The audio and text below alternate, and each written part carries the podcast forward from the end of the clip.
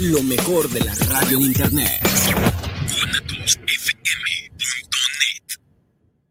Los comentarios vertidos en este medio de comunicación son de exclusiva responsabilidad de quienes las emiten y no representan necesariamente el pensamiento ni la línea de guanatosfm.net.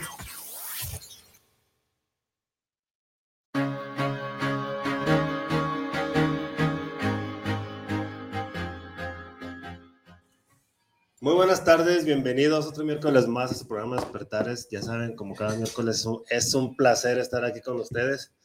Si notan algo raro, ya me lo, ya me lo dicen en los comentarios, no digan nada ustedes. Este, Ay, sí, bueno, el, el que note algo lo tiene que apuntar aquí. Yo Sí. fue lo primero que observé cuando llegué. Entonces, este, esperamos el comentario. sí, pues bueno, las personas que me conocen, pues ya saben que soy Guillermo Rabe y las personas que no me conocen, También, exactamente, también soy Guillermo Rabe. Este, Ivania, ¿cómo estás? muy bien, muy contenta. Ahora sí puedo estar aquí. El miércoles pasado ahí tuve, ya ves, las problemáticas, la problemática de ser mamá, ¿no? Que de repente cosas de la escuela de último momento, pero muy contenta de estar otro miércoles con ustedes, con ustedes, Pedro, eh, Guillermo, siempre feliz cada miércoles, ombliguito de semana. Eh, ya se siente la energía que viene, eh, que acompaña al, al mes de la Navidad. Hoy es primero de diciembre. Entonces, eh, pues la vibra se siente muy bonita.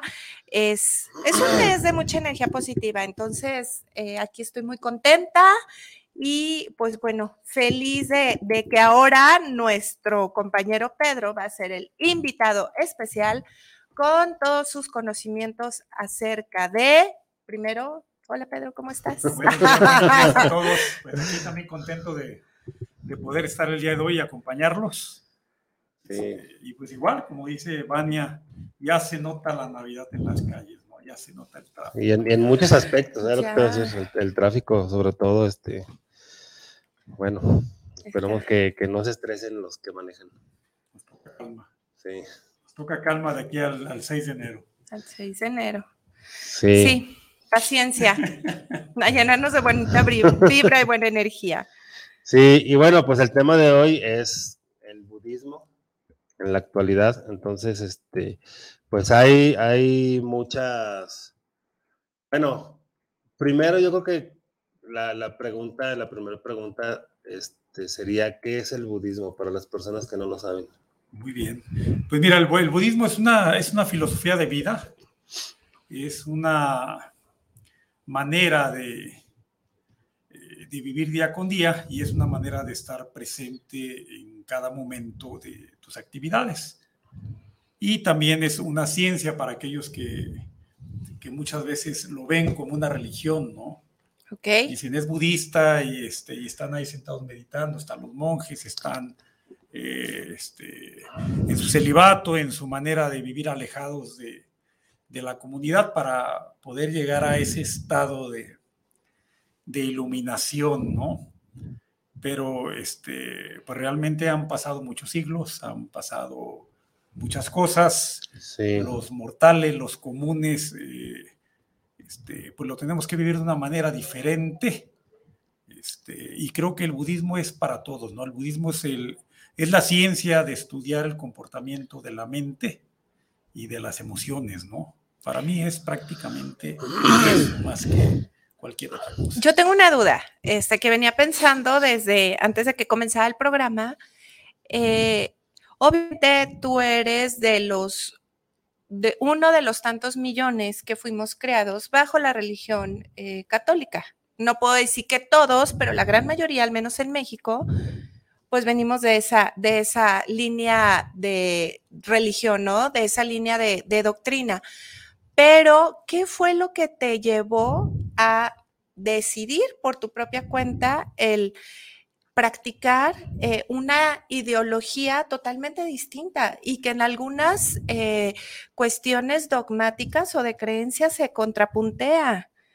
¿Qué te llevó a, elegir el budismo? Antes de entrar como a detalle, ¿qué es el budismo?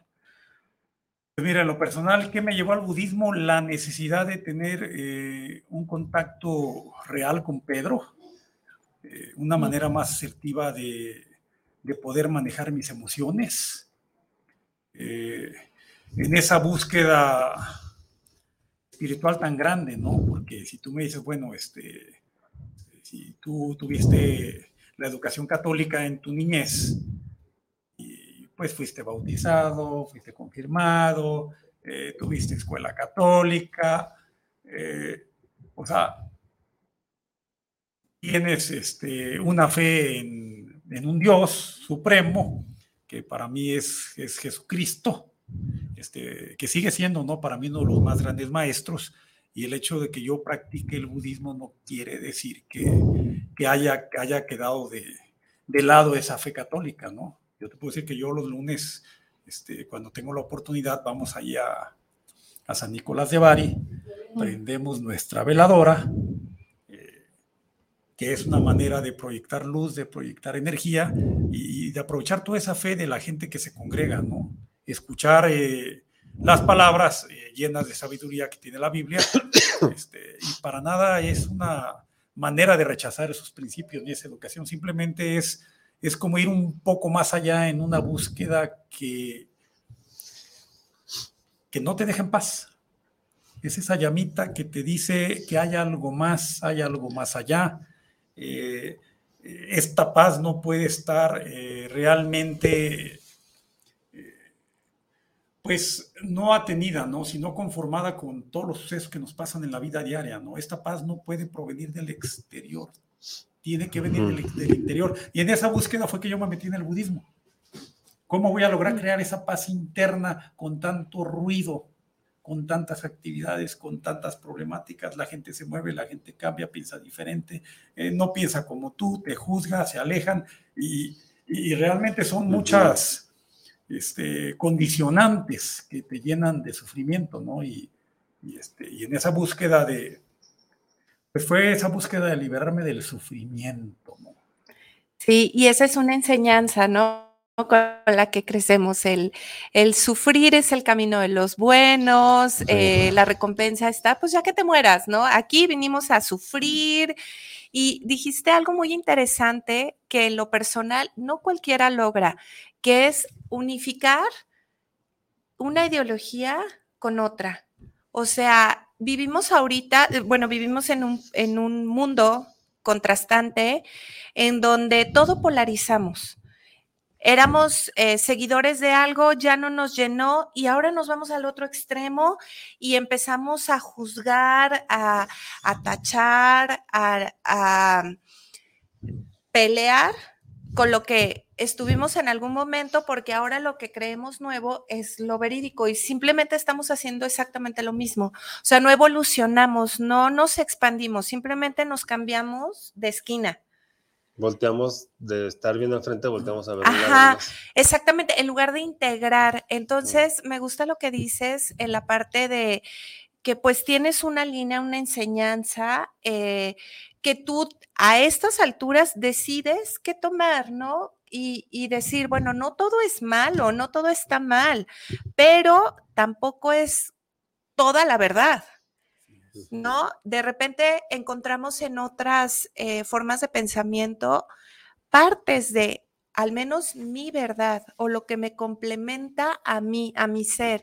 Y en lugar de pelear, en lugar de rechazar, creo que eso es lo que nos, nos, nos agranda, nos expande, el poder integrar desde tener la capacidad y la flexibilidad de decir, esto está bien, esto también, esto está bien y esto también. O sea, voy integrando cada vez más en mí, todo suma, ¿no? Entonces, eso es un punto muy importante que abarcas, que no está, no tiene por qué estar peleada una ideología con otra. Al contrario, podemos fortalecer nuestra espiritualidad a través de muchas informaciones.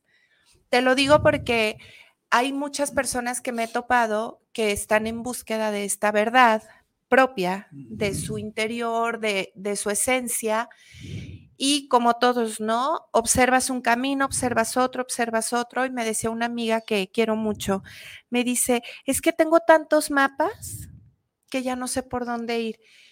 Y al- antes, hace años, como que yo entendía ese conflicto y no sabía qué decirle. Hoy en día eh, me lo volvió a repetir y yo le dije, es que todos esos mapas, si los, si los unes, son parte de un rompecabezas. Te van a enseñar el verdadero camino, ¿no? Son parte de algo. No te enfoques a uno solo. Ahora integra todo Sí. y con ese todo comienza a actuar. Claro, es que imagínate, hay tantas enseñanzas todos los días, este, y sobre todo en este, en este nuevo siglo, ¿no? O sea, todos los días nos llegan informaciones diferentes, ¿no? Todos los días eh, comienzan a llegar corrientes nuevas por todos lados, Hoponopono, la metafísica, los trabajos de Luis L. Hay, eh, eh, los trabajos de energía cuántica, el tarotismo de Alejandro Jodorowsky. eh, Sí, ahora también que está muy de moda, por así decirlo, de Neville Goddard. ¿sí?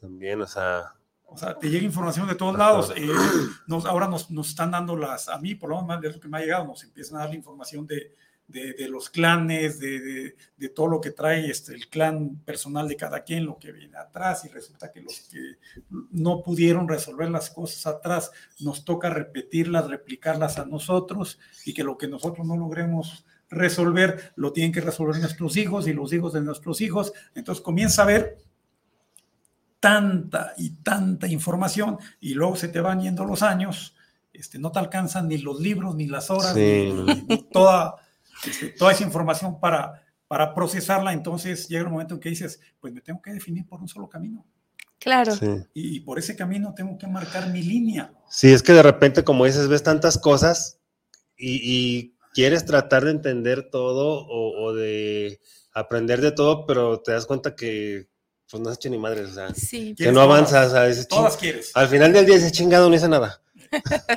Tengo tantas cosas por hacer, pero no hice nada. ¿Por qué? Porque es como, pues es que estás como extasiado viendo toda la información, todo lo que puedes obtener, este, y no te decides por algo y, y, pues no hiciste nada.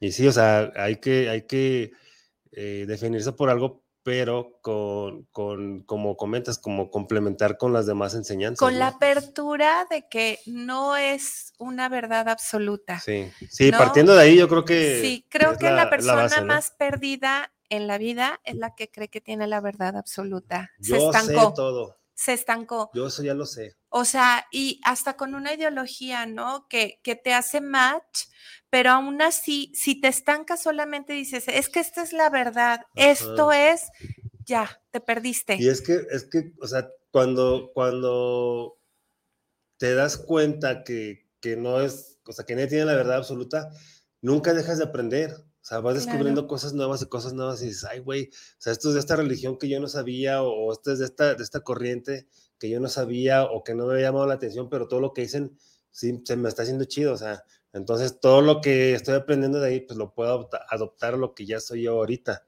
¿Ok?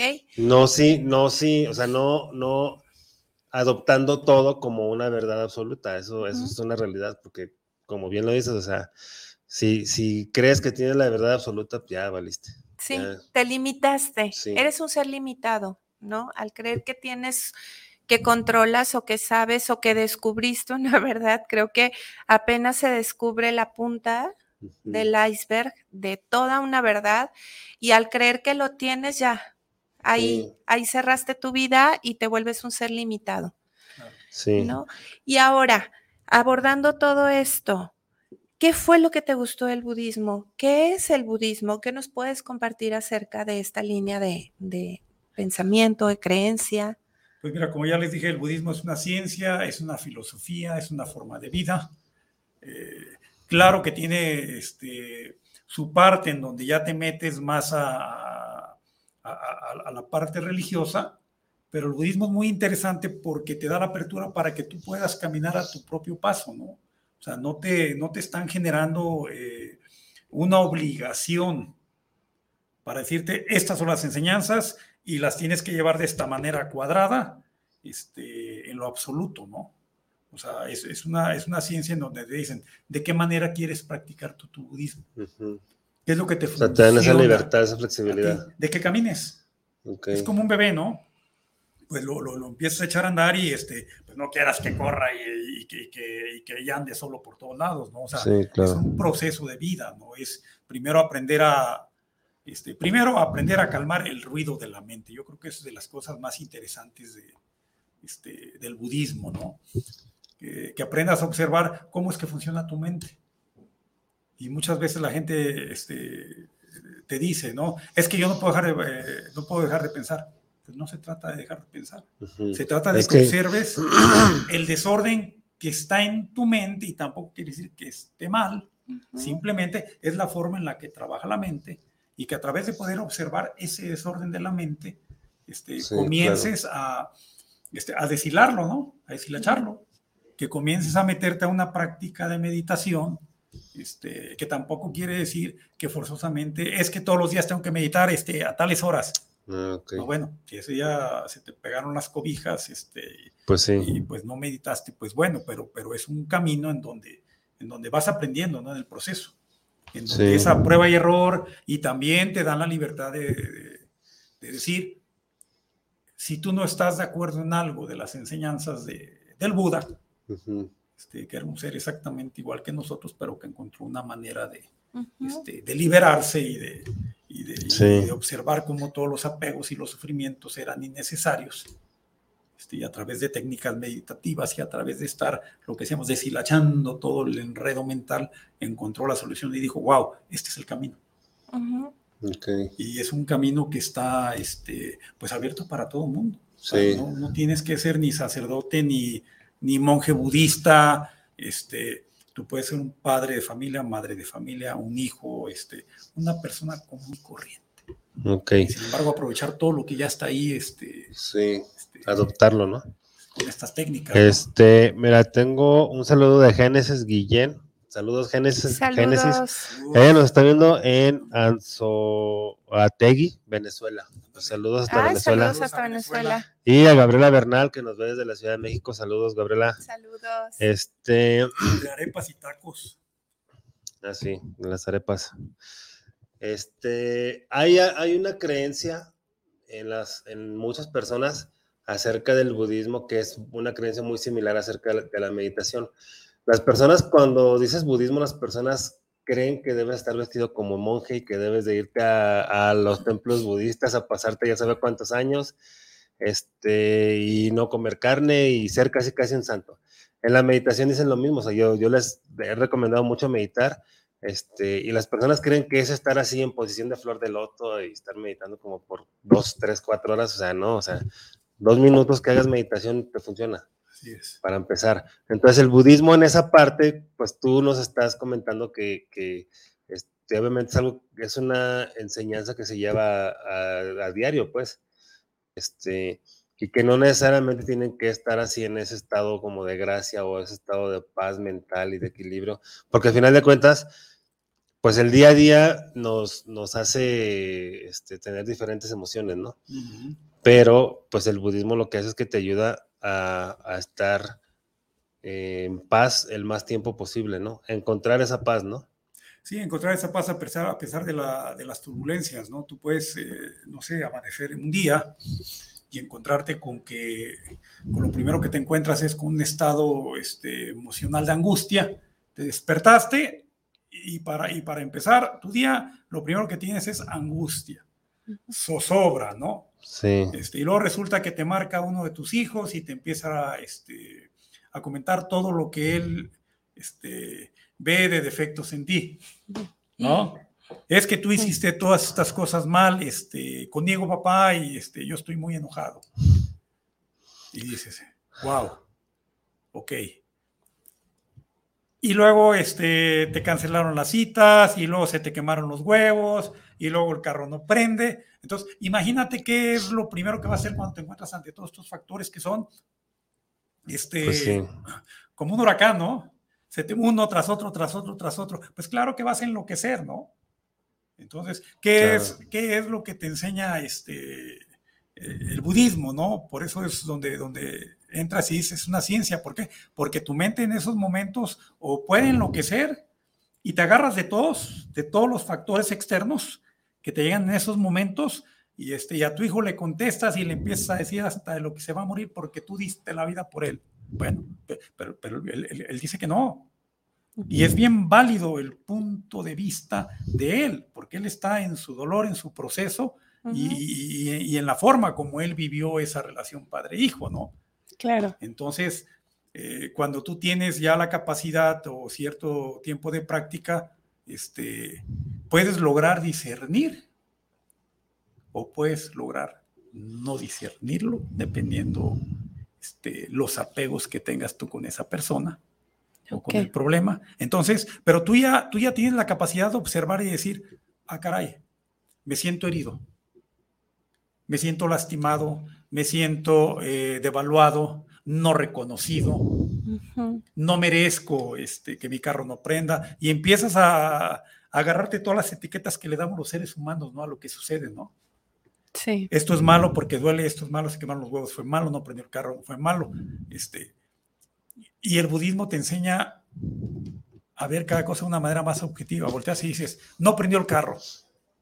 Ah, es que la batería la compré hace tres años, que salió el carro de agencia y la batería un día tenía que dejar de funcionar porque tiene cierto periodo de utilidad. Ah, yo no tengo nada que ver con que no funcione la batería. Pues sí. No es personal, ¿no? Entonces dices, ah, toca comprar otra batería. Y te quitas el problema. Ok, los sentimientos que tiene mi hijo hacia conmigo y a su dolor y a su proceso, dices, es su proceso, su dolor tiene razón.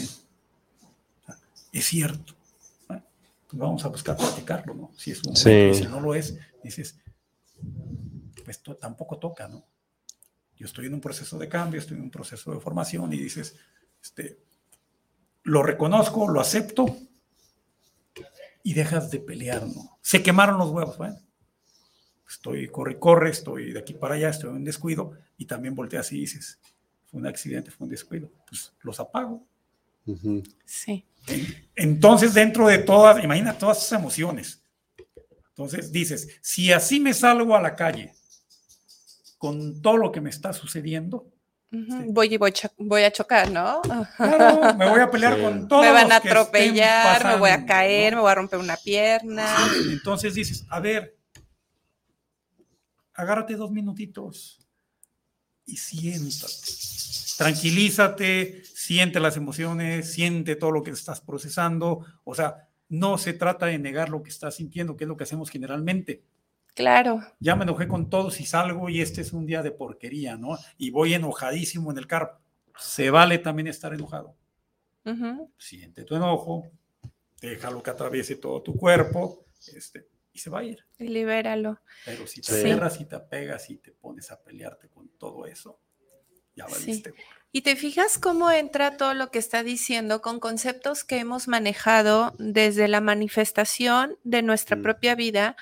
O sea, eh, el estar afirmando, hablábamos de la, o sea, nosotros somos poderes creadores que lo hacemos de manera consciente o inconsciente. El punto aquí de esta práctica que nos comparte Pedro, entonces es primeramente hacer conciencia de lo que estoy sintiendo, de lo que estoy pensando, para, o sea, lo valido porque es una realidad lo que me está pasando, pero no me aferro a él. Vamos a, tu frase favorita, fluye y la suelto, ¿no?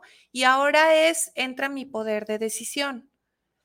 Ya, pasa esto, ¿ahora qué voy a hacer? ¿No? Ahora cómo tomo el control de la situación, cómo decido actuar ante esta situación.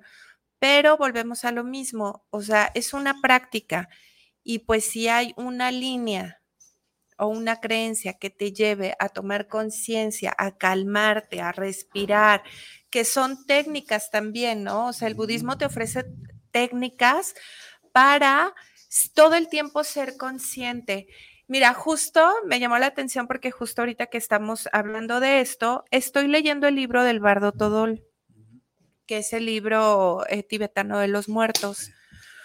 Y eh, es interesante, obviamente, porque es desde una línea de pensamiento eh, para, me imagino para practicantes, no sé, tibetanos o, que manejan esta línea a lo mejor budista, pero dice, este libro no es enfocado solamente a, nosotros, pues a los que practicamos esto, sino es un acompañamiento para cualquier religión. De hecho, es un acompañamiento para el moribundo, ¿no? Es cómo liberarte. Obviamente ellos tienen su terminología, el samsara, este que es este bucle en el que estamos de, morir, nacer, morir, nacer, bajo nuestras creencias, que es donde se vuelve, ahí unificamos con la experiencia de otros invitados que han dicho, ahí hablan del karma, pero no es que la vida o en sí también las acciones te impongan un castigo y te metes a esa ruleta, a esa rueda, a ese samsara, por eh, un karma de castigo, sino es tu estado mental y emocional es el que está apegado a ese tipo de emociones y las emociones son las que generan o las que manifiestan toda nuestra futura realidad o nuestra realidad en la vida en la que estamos, ¿no?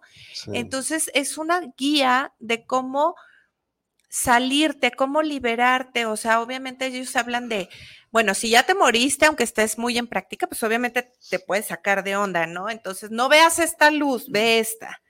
Si de plano huiste de esa luz magnífica por miedo y te enfocaste esta, entonces ahora viene otro guía que va a tratar, o sea, hay muchas formas que te van a tratar de jalar a esa liberación, ¿no?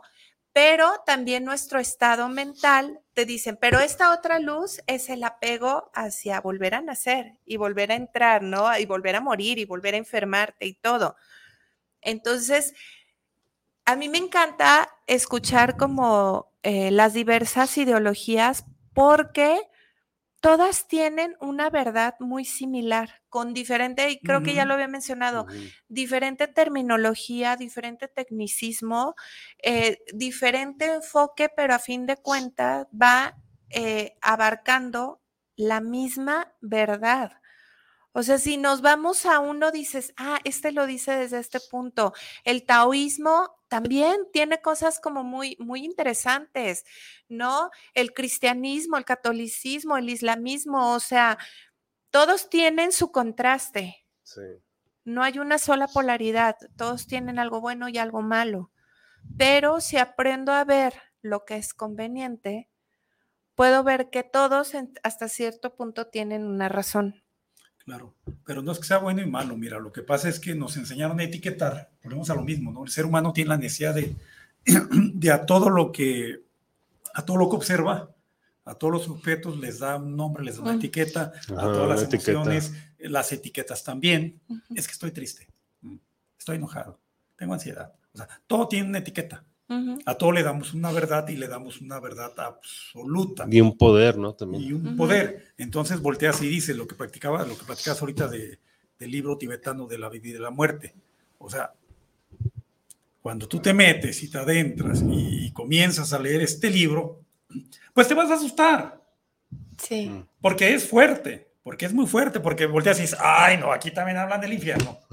Aquí hablan del inframundo. No, y luego te deja la responsabilidad, o sea, también, y siempre digo, o sea, es que de verdad eh, somos los únicos Habrá guías, perdón, es que ahí voy a entrar en, el paréntesis de, en todo te hablan que hay guías, que hay seres, que, que vamos a tener ayuda, ¿no? Y, y la ayuda la tenemos aquí en la tierra y la tenemos del otro lado y cuando desencarnamos, pero a fin de cuentas el que toma la decisión de la acción, o sea, en el bardo te mencionan, vas a ver esta luz que te puede asustar, ¿no? También puede ser por el nivel vibratorio, eso no lo mencionan desde ese punto, pero cuando algo vibra más alto que nosotros, o sea, tendemos a, rechazar y nos sentimos cómodos con lo que vibra igual a nosotros.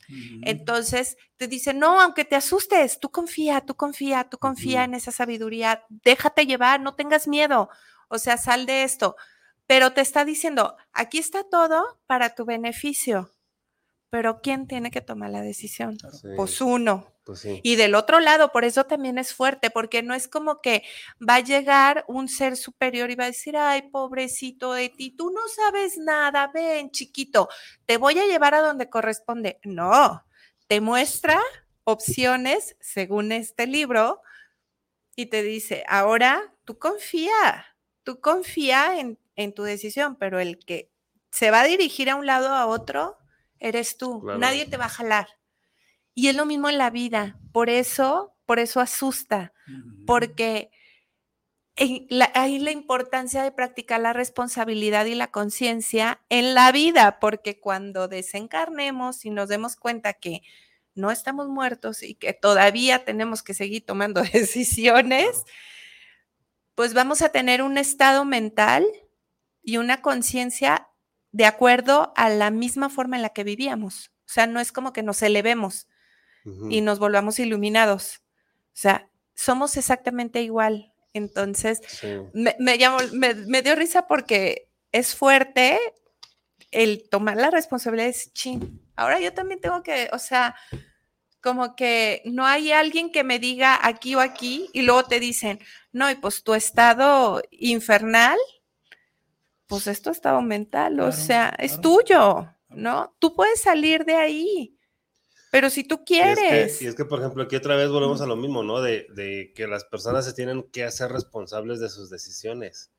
Y es lo que estás diciendo ahorita, o sea, a lo mejor las personas ya, ya piensan que muertos ya, ay, alguien va a decidir por mí, ya le voy a poder echar la Por culpa. a alguien". fin, ¿no? Me voy a mismo. liberar. Claro, Lo está mismo. esperando que alguien te libere, ¿no? Y lo, lo que te dice este libro es, este, te habla mucho de ese tema, ¿no? Te, te muestra los ambos lados, ¿no? Lo que tú dices es que estamos atrapados en el samsara. ¿Qué es, qué es el samsara? Es, es esta vida ordinaria que llevamos en la cual estamos constantemente llenos de apegos y de emociones.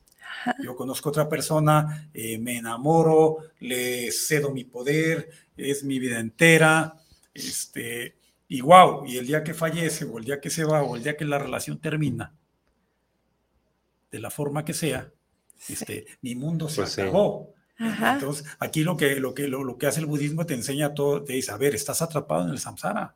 ¿Por qué? Porque cuando tienes hambre, comes. Disfrutas, paladeas. Y si te gusta mucho ese platillo, te apegas.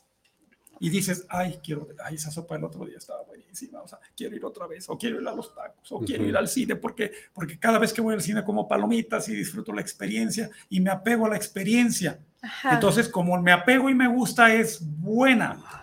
Eh, Pero cuando no me gusta la experiencia, la etiqueto como mala.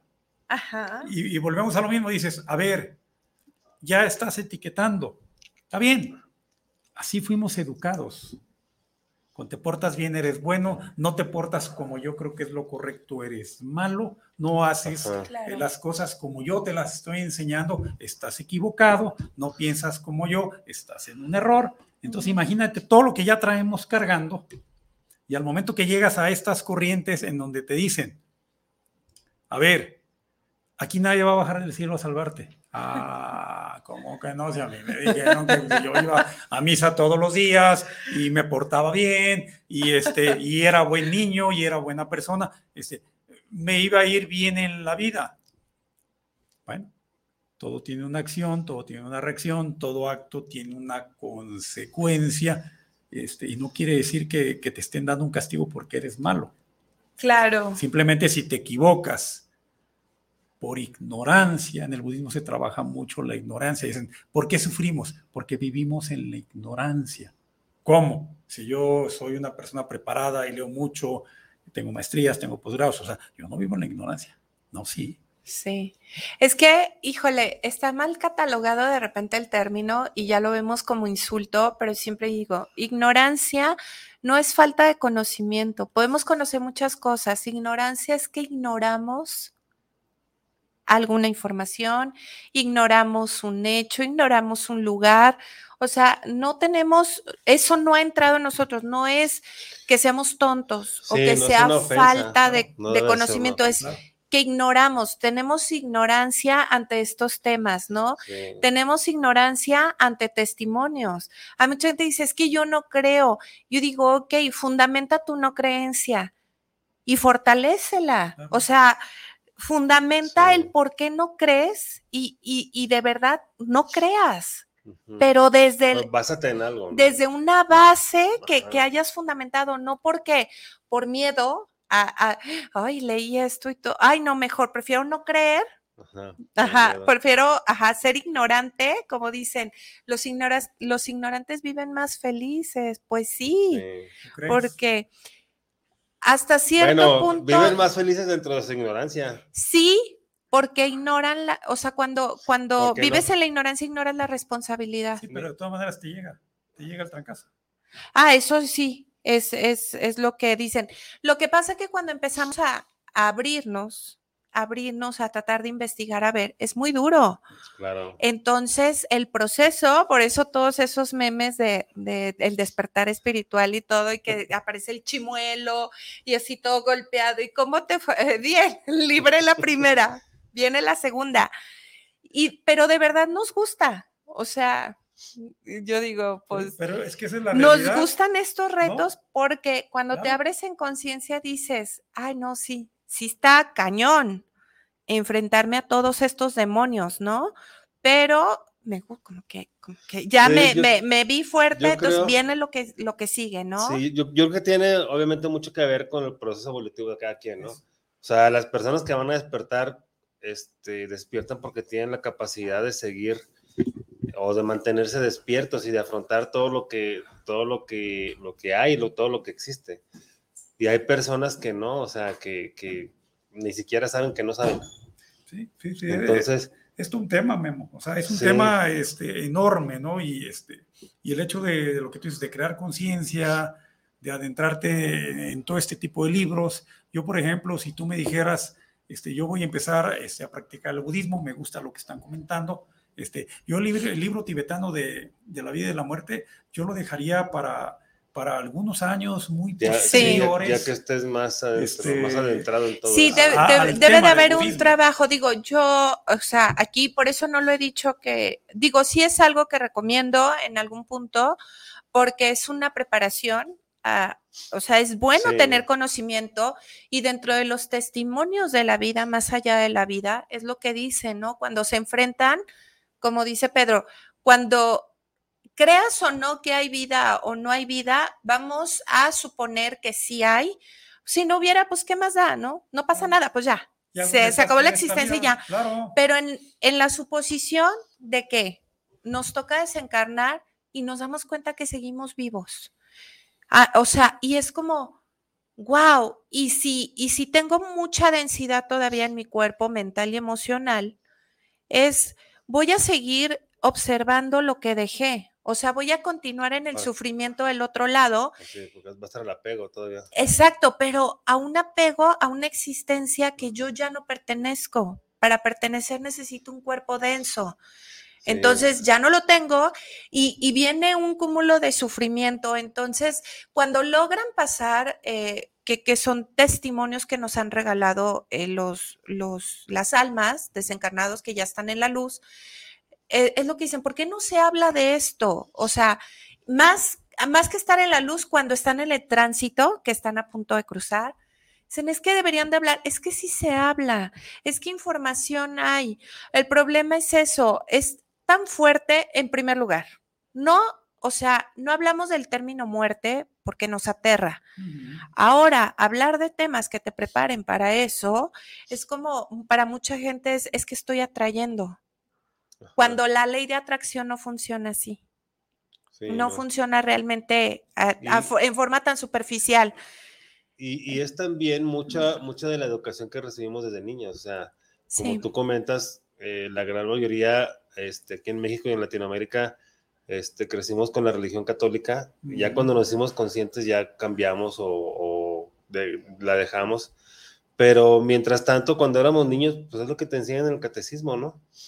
Sí. Este, Que ellos se contradicen porque este, te dicen, no, Dios es amor, Dios es bueno y este, te ama y te cuida y todo. Pero no hagas esto porque te va a castigar. O sea. Sí, ¿Es amor o es castigador o es Sí, convenenciero o qué? sigue teniendo la connotación tan Y es- humana. Y es, es, eso es parte del el miedo que te inculcan. Claro. Si te portas mal, te vas a ir al infierno y vas a arder allá por toda la eternidad y que sabe que. Entonces, pues de niño dices, ay, güey, pues no manches, mejor me porto bien. Claro. Pero ¿qué es portarse bien? Pues nada más es, es- es a su conveniencia. Pues es que ha sido el control y siempre Exacto, digo, o sea, es- es lo que te digo. conocimiento te abre, Y Te abre la- entre la- esas, sí, las obviamente, ideas. entre esas partes, obviamente el hablar de la muerte, pues es- lo relacionan, ay, güey, muerte, me voy a ir al infierno porque la estoy cajeteando aquí, mejor no hablo de la muerte. Te conviertes en un borrego más. de las Exacto, masas. exacto. Y otra cosa que tienen también en la religión es que no te dejan investigar. No investigues, aquí lo que dice la palabra de Dios es la única verdad.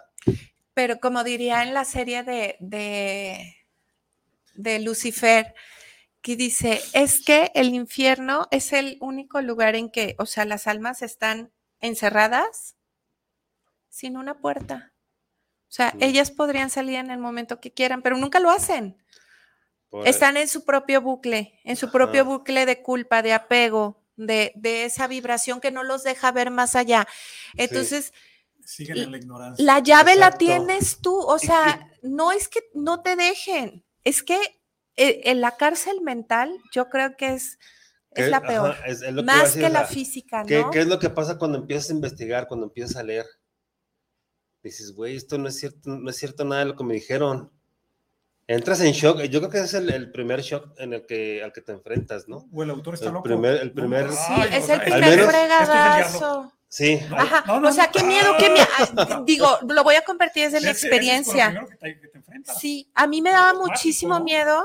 Yo siempre Sí. tuve muchísimas preguntas y ya lo he repetido aquí. Yo en su momento fui la niña incómoda, o sea, con preguntas de, ay, ¿para qué te preguntas eso? Ya tan complicada es la vida como para que te... Yo decía, no, o sea, no, quiero saber. Ahí se Y- van por la tangente, ¿no? Pues es que a veces también asustan el tipo de preguntas y más un niño y es cómo le contesto a un niño. Y si estoy en la ignorancia, peor, ¿no? ¿Qué digo? Pero este sí es, yo cuando empezaba, porque yo así como me sentía con, con un gusto culposo el investigar por mi lado, porque yo estaba muy pegada a mi religión y ya lo he compartido antes. Yo antes era una, una persona, una niña que desde chiquita estuvo muy unida, muy unida en esta parte espiritual. Y cuando me empezaron, crecí en un colegio católico, me, empecé, me empiezan a enseñar la Biblia desde la percepción de la religión católica. Pues muchas cosas con las que yo estaba unida naturalmente me empezaron a generar dudas. Mm. O sea, lo, lo contrario, ¿no? Y empezaron muchas cuestiones y llegó el punto en el que me peleé. O sea, me, me, no es que dejara de creer, pero yo decía, no me gusta lo que me enseñaron. Y estaba enojada con Dios. Y yo se, nunca dejé de orar, que es la parte de comunicación, y yo le decía, es que muéstrame otra cosa, porque lo que me están enseñando de ti no me gusta y no quiero esto y lo rechazo. Y estoy enojada porque si esta es la verdad, no me gusta, ¿no? Hasta que tuve que lidiar con esta parte eh, más profunda y bueno, algún día esperemos poder compartir el montón de manifestaciones que te empieza a dar la vida cuando pides. Sí. Cuando pides, necesito una guía, necesito una prueba, necesito algo claro y te empieza a llevar a, a- te pone, ¿no? La información y es como. O sea, me checa, me checa, pero me voy a ir al infierno. O sea, todavía estaba muy arraigada Sí. al miedo. a- no puedo pensar esto. No, es que no. O sea, a mí me enseñaron que esto es malo. Tengo mucho miedo porque no me considero una mala persona, pero si estos actos realmente son tan malos como el conocimiento, no comerás del árbol del conocimiento. Entonces, lo estoy comiendo. Pues sí. Estoy comiendo la fruta prohibida. Estamos condenados. Entonces, eh, fue un shock. Romper Sí, sí, sí. o sea, cuando rompes esa estructura es un sufrimiento interior porque literal estás matando una parte con la que creciste, una estructura tuya, te, se está, te estás quedando sin nada, te derrumbas. Y, y es una pérdida interior, genera un sufrimiento, Sí, un sufrimiento eso- que lleva un proceso de duelo. Sí. Eso, ¿No? eso me pasó a mí también. O sea, yo cuando me di cuenta de la religión, dije, o sea, no mames, entonces qué pedo, mi vida ha sido una mentira entonces o qué chingados. Y sí, o sea, yo entré así yo estuve como por una semana así, pues todo. Ay, una semana, yo estuve años. Bueno, bueno, bueno. Bueno, yo estuve. qué rápido, qué Eh, evolucionado. ¿Vemos un alma vieja? Es una No, pues es que yo dije, muy vieja. ¿sabes, ¿sabes qué fue lo, lo que me, lo que ya, con lo que empecé a aceptar todo y soltar todo? Dije, ah, pues chingue su madre el diablo. Y ya. Si eso no es, pues ya yo voy a seguir aquí. Entonces empecé a investigar más y más y más y, y, pues me di cuenta de más cosas. Entonces, por eso también, este, te estoy hablando, bueno, no sé hace cuánto tiempo fue, pero ya fue hace mucho. Pero una cosa que hice también desde ahí es que no me apegué, o sea, no, no dije, pero ¿por qué? O sea, ¿por qué? ¿Por qué me enseñaron esto? O sea, no, yo dije, ah, bueno, pues si eso no es, pues ya. O sea, y, y- pues ca- prácticamente este, tengo mucho tiempo eh, haciendo eso, el soltar el fluir. ¿Por qué? Porque es algo que me ha, que me ha ayudado y, he visto a las personas que también les ha ayudado. Entonces, el darme cuenta de eso, eh, pues obviamente sí me, me, me, como dicen, me, me voló la cabeza, pero este, ya después rápido lo entendí, o sea, rápido fluí. Dije, ok, entonces si, si la religión católica estoy viendo que tiene muchas prohibiciones, pues entonces, a ver, entonces, ¿qué, ¿qué es lo que voy a buscar? O sea, yo también, yo nunca dejé de creer en Dios, pero ya no creo en el Dios de la religión, Claro. ya creo en el Dios creador de todo lo que es. Claro, le cambiaste el, le- le Claro. cambiaste El concepto, contexto de, lo religioso a lo espiritual. Exacto. Y ese es el problema que hemos tenido hasta nuestros días, ¿no? O sea, este, las religiones no son malas, pero le hemos dado un contexto este, demasiado, eh, yo que demasiado estigmatizado, porque ahorita hablamos de la iglesia en aquellos tiempos cuando nosotros nos tocó, ¿no? Ajá. Tú ahorita vas a la iglesia y puedes platicar con sacerdotes este, jesuitas, este, de diferentes corrientes, este, y te encuentras con temas tan interesantes que dices, wow. ¿por Se ha qué no dado me la tocó apertura. A mí, en mis tiempos, toda esta apertura, toda esta información tan abierta, toda, toda, o sea, toda la filosofía real este, que debieron de haberme dado a mí para, para generar un ser más libre. Exacto. no Claro. un cliente cautivo Exacto. este, que está atado por los miedos. Entonces tú como tienes miedo, ¿qué haces? Pues cada domingo vas a misa Y les das ahí su feria. y les das ahí y luego te ponen este, por todos lados, este, cada X cantidad de años resulta que ya hay santos, ya hay mártires. Entonces si tú sacas este, todas las estampitas de, de- de ese Sí. álbum que han formado este, en todas las religiones, volteas y dices, no manches, o sea, todos estos santos no existían. Claro. O sea, Sí. existía fulano, sutano, mangano y perengano. O sea, dices, y ahora ya nos avientan una... Uy, sí, que el santo más joven, Claro. súper chavito, un chavito que falleció de nuestra época. A San fulano porque te va a encontrar Sí. tus llaves. Y yo me acuerdo mucho que mi mamá, no me acuerdo qué. Es que rézala para que encuentres las llaves que perdiste. Ay, ahí estaba yo por toda la casa. Y, Ay, qué, y que, y que ayúdame con las llaves. No me acuerdo unas frases. Allá andaba yo. Pues claro que encontraba las llaves porque buscaba por toda la casa y aparecían. Sí. Y, y para mí Oye. era un milagro. Esa era mi ignorancia. Ah, o yo, pensé que iba a ser, encontraba las llaves y se pinches duendes. Ya las, Ay, yo, las yo llaves. a veces digo, ya, suéltenlas, suéltenlas, las necesito, dejen de jugar creencias. Sí, sí, digo, no dudo que, que, que, que existan, todo existe, Hay que hay milagros. que manifestamos, que creamos, que abrimos nuestro campo perceptual. sí, pero ¿quién lo hace? Tú. Sí, nosotros te De acuerdo. tú te abres, tú estás dispuesto, tú estás este, buscando ese canal, esa energía, y es lo mismo con las enfermedades. Que también uno, a lo mejor en algunos aspectos sí recibimos ayuda, pero ¿qué hace? ¿Cuál es nuestra labor? Abrirnos, a percibir.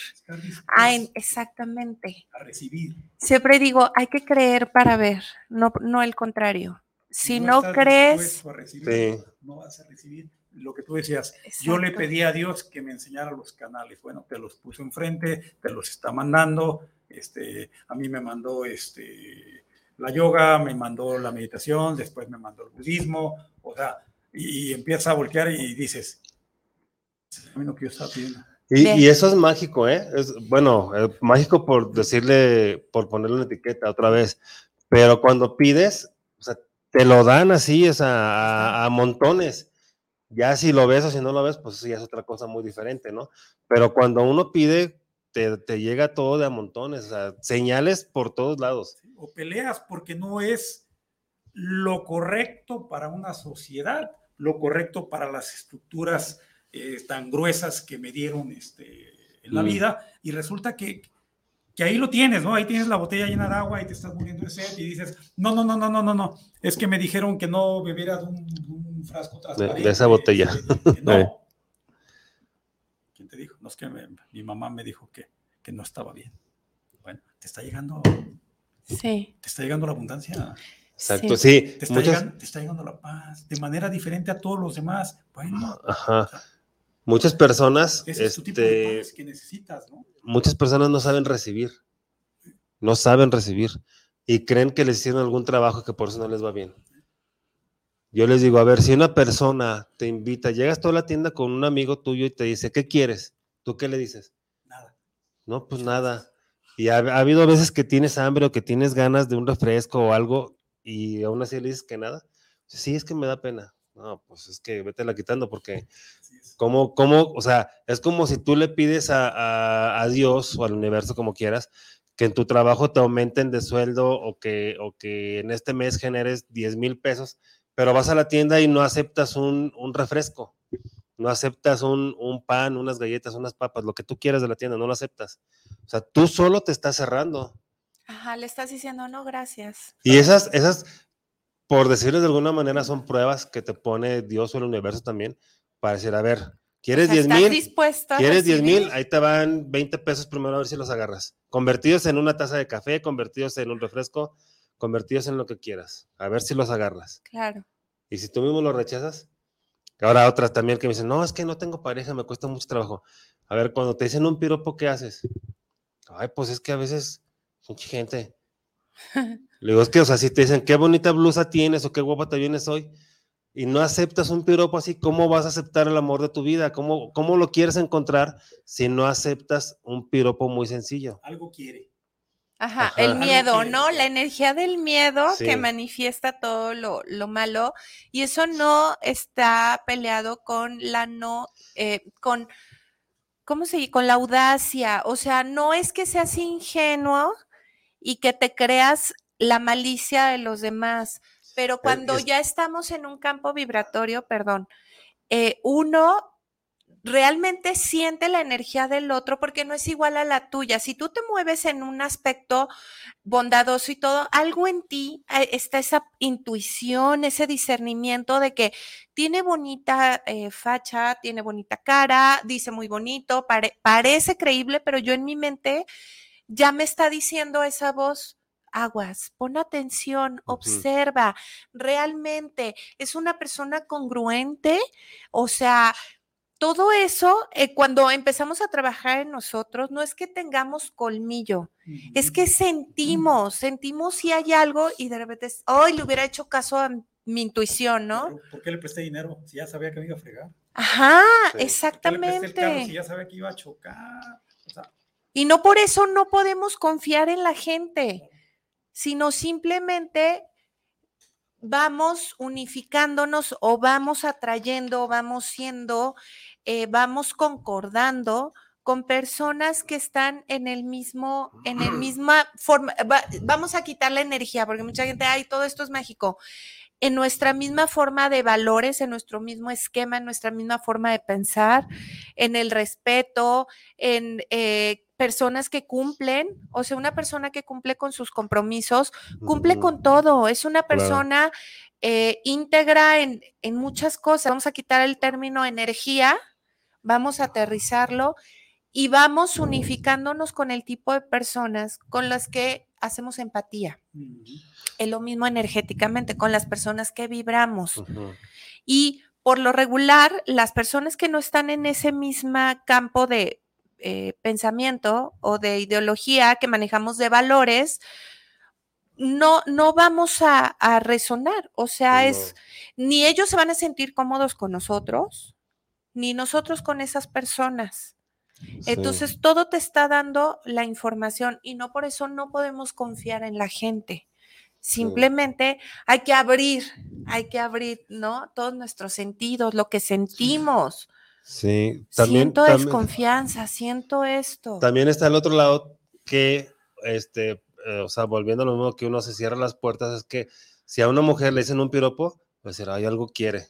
Y no es que algo quiera, sino que simplemente al, al hombre o a la mujer que le, que le dice el piropo se le hizo este, bonita la blusa que trae o los aretes, y ya esta persona está Sí. pensando algo malo. Claro. O sea, cuando no, o sea, nada que ver. Y es ahí esa parte también don- donde mm, la persona se cierra a recibir. Claro, tienes, tienes que dejar de, de etiquetar, ¿no? Tienes que observar este, lo que decías tú, cómo fluye la energía, ¿no? Cómo, cómo se van dando las cosas, ¿no? Y algo que, que, que si tú volteas y ves lo que dice ahorita, o sea, realmente todos practicamos el budismo ¿no? de una u otra vez cuando estamos buscando eh, ese deseo de dejar de sufrir. O sea, algo primordial que busca el ser humano, ¿qué es? El ser humano busca ser feliz. Sí. Eso es lo que quiere el ser humano, ser feliz. Pero el problema es que el ser humano piensa que la felicidad debe ser que, que por siempre yo esté sonriendo, Mm. este, que nada me afecte, que nada me duela, Sí. que todo lo que suceda a mi alrededor este, lo vea de una manera amorosa, armoniosa. Este, ¡Wow! No, pues si no estás muerto, güey. Sí. O sea, estás practicando una filosofía de vida a la que la cualquiera que sea la que tú practiques y claro que te va a doler. Claro que si te insultan, este, pues pues tú, vas, vas a reaccionar, pues tú obviamente. puedes tomar la decisión de decir, pues la tuya 50 veces, ¿no? Porque te metes a ese canal. O tú puedes voltear y decir, está sufriendo. O sea, Claro. está enojado y se está desquitando conmigo y no es nada Ajá. personal. O me meto. Sí, eso, eso que comentas es bien importante, es uno de los cuatro acuerdos, o sea, No me engancho. no tomar ¿no? nada personal. O sea, me meto y me engancho. Está bien, ya me metí, ya me enganché. Ahora, ahora tú tienes la decisión de saber si todo el día vas a andar enganchado. Esa persona ya se fue, ya se le olvidó, ya pasó, ya no existe, estuvo en el pasado, ya no está en tu presente. O sea, y aquí lo traes. Sí. O sea, Oye, eso- llegas a la casa en la noche, ¿qué traes? Es que un pendejo en la mañana me hizo enojar. Pues sí. Güey, en la Ay, mañana. sí, y digo, los que tenemos carácter así, este, que eh, esto realmente nos genera eh, mayor práctica, lo digo por experiencia, pero hay veces que pasa el tiempo y uno eh, cuando cuenta cosas que nos lastimaron y que no las hemos trascendido o Mm, no las hemos trascendido de una forma positiva, este, nos volvemos a enojar y volvemos a levantar la voz igual y como si lo estuviéramos volviendo a vivir.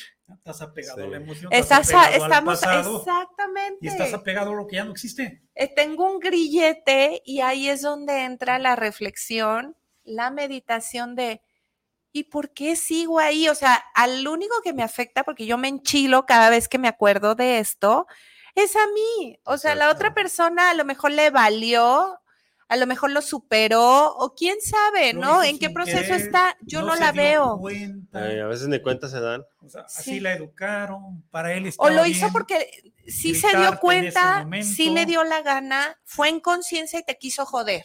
Vamos a hablar todos los aspectos negativos. Quizás sí hizo. Y a fin de cuentas, fue una acción ya hecha que te sigue poniendo un grillete. A esa persona, a esa acción, a ese momento que no te libera. O sea, independientemente así digan, es que sí lo hizo con la hazaña, Claro, vamos a suponer que Te sí. lastimó. Lo Ahí- hizo ahí- porque quiso, lo hizo porque le dio la gana Ahí está, ahí hacerlo. está y se vale. Ahí está, te lastimó. Y, ajá, ¿a ¿Qué vas quién hacer? sigue fregando? ¿Qué vas a hacer con esa emoción, con ese dolor? Exactamente. Lo vas a seguir repitiendo una y otra vez en tu mente, vas a volver a dar poder a esa emoción, o lo que vas a hacer es, ahí es donde vamos a algo bien interesante, te vas a sentar, vas a comenzar a observar esa emoción, te vas a volver a enganchar, te vas a volver a enojar, o sea, pero, pero date cuenta y hazlo conscientemente, es donde viene lo interesante de- de- del budismo. A ver, ahí estás y la empiezas a observar y te vuelves a enojar y, te vuelves a enganchar y lo vuelves a sentir, lo vuelves a revivir y ya lo sueltas. Ah. Hasta ahí puede llegar, a- ok. Otra vez me vuelvo a dar la oportunidad y lo vuelvo a observar. Va a llegar el momento que a base de, de- de estar meditando, a base de estar observando, vas a voltear y vas a decidir. El sufrimiento, que es la clásica, es opcional. ¿Por qué sigo sufriendo? Si el dolor ya se fue. Ah, Pues sí. Sí, ya me duele menos. El mes que viene te vuelves a sentar y la vuelves a observar. claro. ¿sabes qué? Sí me lastimó, sí me dañó, sí es real lo que yo siento, pero ya no existe. Sí. Y sueltas. Y aquí, por ejemplo, en, en lugar de seguir enganchado en eso, es, es, yo creo, la mejor, o lo que se debería de pensar es cómo lo sano ahora. O sea, ya, ya pasó, ya, ya, ya. Ahora, Suelto, ¿qué, qué hago para sanar? Ajá. Trabajo conmigo mismo. O sea, el budi- el budismo te lo dice también, es muy claro, ¿no? O sea, primero tienes que practicar en ti la compasión. Sí, el amor, la paciencia, ver tu enojo, reconocerlo, aceptar que está ahí. Si estás bien encabronado con la vida, te fue de la chingada con la vida. Bueno, vas a vivir toda tu vida con ese enojo. No, me hace daño. Ya no lo quiero. Ya no me sienta bien. Ah, Bueno, claro, busca ayuda. O sea, en el, en el budismo también este, se, generan, este, se generan diferentes corrientes. Necesitas elegir una persona que te empiece a guiar. Necesitas elegir una comunidad donde tener un soporte, que es la sanga. ¿sí? Necesitas leer, necesitas practicar la meditación, el estar sentado, el sentir todas Sí. las emociones, el estar en silencio. O sea, sí, en el momento en que tú te sales de todo este camino, aún estando dentro como cualquier practicante de cualquier ciencia o religión, porque te sales, eres humano y te equivocas y, y te gustó la muchacha enfrente y te olvidas de todo y haces un desmadre. ujú, Luego regresas y dices, puta, generé un caos de la chingada. Le generé sufrimiento a todos los míos, a toda la gente alrededor. Este, y dice, ¿lo hiciste adrede? No. Jamás pensé yo en hacer todo este caos que generé. Entonces, ¿ahora qué vas a hacer? ¿Vivir con la culpa y el arrepentimiento toda tu vida? Pues Ah, pues no, trabajar. Entonces, te pones a trabajar y dices, ¿qué necesito hacer? Vuelvo a mi comunidad. ¿no? En el caso del budismo, la sanga. ¿no? Vuelvo a mi comunidad, vu- vuelvo a mi centro de, de meditación. Este, sigo practicando, observo por qué fue que hice todo esto este, que pasó en mi vida. Probablemente volteas y dices, es que es amor y esa persona era realmente con la que yo quería estar y apareció en el momento este, más inesperado en mi vida y, y esta es la vida que yo quiero vivir, a pesar de que a nadie le guste, ¿no? Sí, pues al final de cuentas es tu vida, ¿no? A pesar de que te juzguen y te digan y te hagan, ¿no? O sea, y dices, vuelvo a la sanga, me vuelvo a centrar, vuelvo a agarrar este, a alguien que tenga más conocimientos, más experiencias, que haya pasado por lo mismo, que lo haya trascendido, este, que me comparta su experiencia, este, y sigo mi camino, pero sigo liberando, liberando, y dices, ya no vuelvo a actuar de esta manera, o ya me di cuenta que te dañé cuando yo no lo quería hacer. Voy y pido disculpas, trato de reparar el daño. Si es el momento de reparar el daño, pues qué padre, si no, este, te van a decir hasta de lo que te vas a morir. Y en ese momento volteas y dices, él está sufriendo, que fue por mi culpa. Sí, fue involuntario, pero sí hizo el daño, lo que decíamos ahorita, ¿no? O sea, yo nunca quise dañarte, yo negué lo que era una verdad y que estaba tan, tan palpable, pero yo la negué para proteger, para defender o para pensar que te protegía a ti, ¿no? Entonces dices, vuelvo a retomar el camino y sigo caminando. Ahí viene después el karma, ¿no? Que es que todo lo que tú le hiciste a los demás y lo vas a pagar y 70 veces 7 y, y- y va a ser terrible, este, este, porque así lo imaginamos, la mente es terrible Ajá. suelta es terrible, ¿no? ¡Ay, el karma! Sí. Entonces me quedo estático y no hago nada. Y lo peor de todo es que nosotros nos castigamos a nosotros mismos. Ese karma se llama culpa. Así es. Entonces, de Simplemente es culpa. la culpa. Sí. Sí, y a veces este, Y, y la, ahí- la mente te lleva a crear mundos no, hombre, la mente que es ni, terrible. ni van a pasar, ¿verdad? Entonces, cuando, cuando que tú a observas a pasar. la mente y estás observando y te das cuenta cómo funciona tu mente, todas las mentes funcionan diferente. Volteas y dices, ay, o a veces dices, híjole, estoy loco. Sí, Es tu mente que está desbocada, que está ahí, ahí trabajando. Claro. Y que Sí. todo lo que recibió de información por todos lados, pues ahí está toda la basura. Así Sí. es. Entonces límpiala, ¿no? Entonces también el karma no es malo, que también es otra de las que yo pensaba, ¿no? Híjole, es que mi karma, a ver, ¿cuál es tu karma? Lo que yo no alcancé a trabajar en vidas pasadas, tengo que venir a esta vida, lo dicen dentro de esta filosofía, a trabajarlo, a trascenderlo para que en la próxima vida yo tenga un buen karma. Pues en la otra vida yo fui un dictador, fui un asesino, fui de lo peor y resulta que me dieron la oportunidad de volver a reencarnar en un ser humano, porque también lo dice el libro tibetano de, de la vida y la muerte, puedes reencarnar en mil formas en los infiernos y en los bardos y en esto y en el otro y una cucaracha y vas a morir mil veces y este porque tienen las cucarachas o las moscas viven este este a veces nada más este tres horas y las aplastas y las matas y vuelves a renacer una y otra vez hasta que pagas este tu karma no pero pero qué tuviste que haber hecho para renacer en esto no Ajá. entonces bueno ahí es donde entran este este, te, metes a los temas religiosos, ¿no? Sí, yo en eso, por ejemplo, ahí llegando a ese extremo del budismo y que también creo que el hinduismo lo maneja, ¿no? El que puedes encarnar en, si rompes tus oportunidades, pues te vas para atrás. Yo ahí, por ejemplo, en creencia personal, yo digo, no,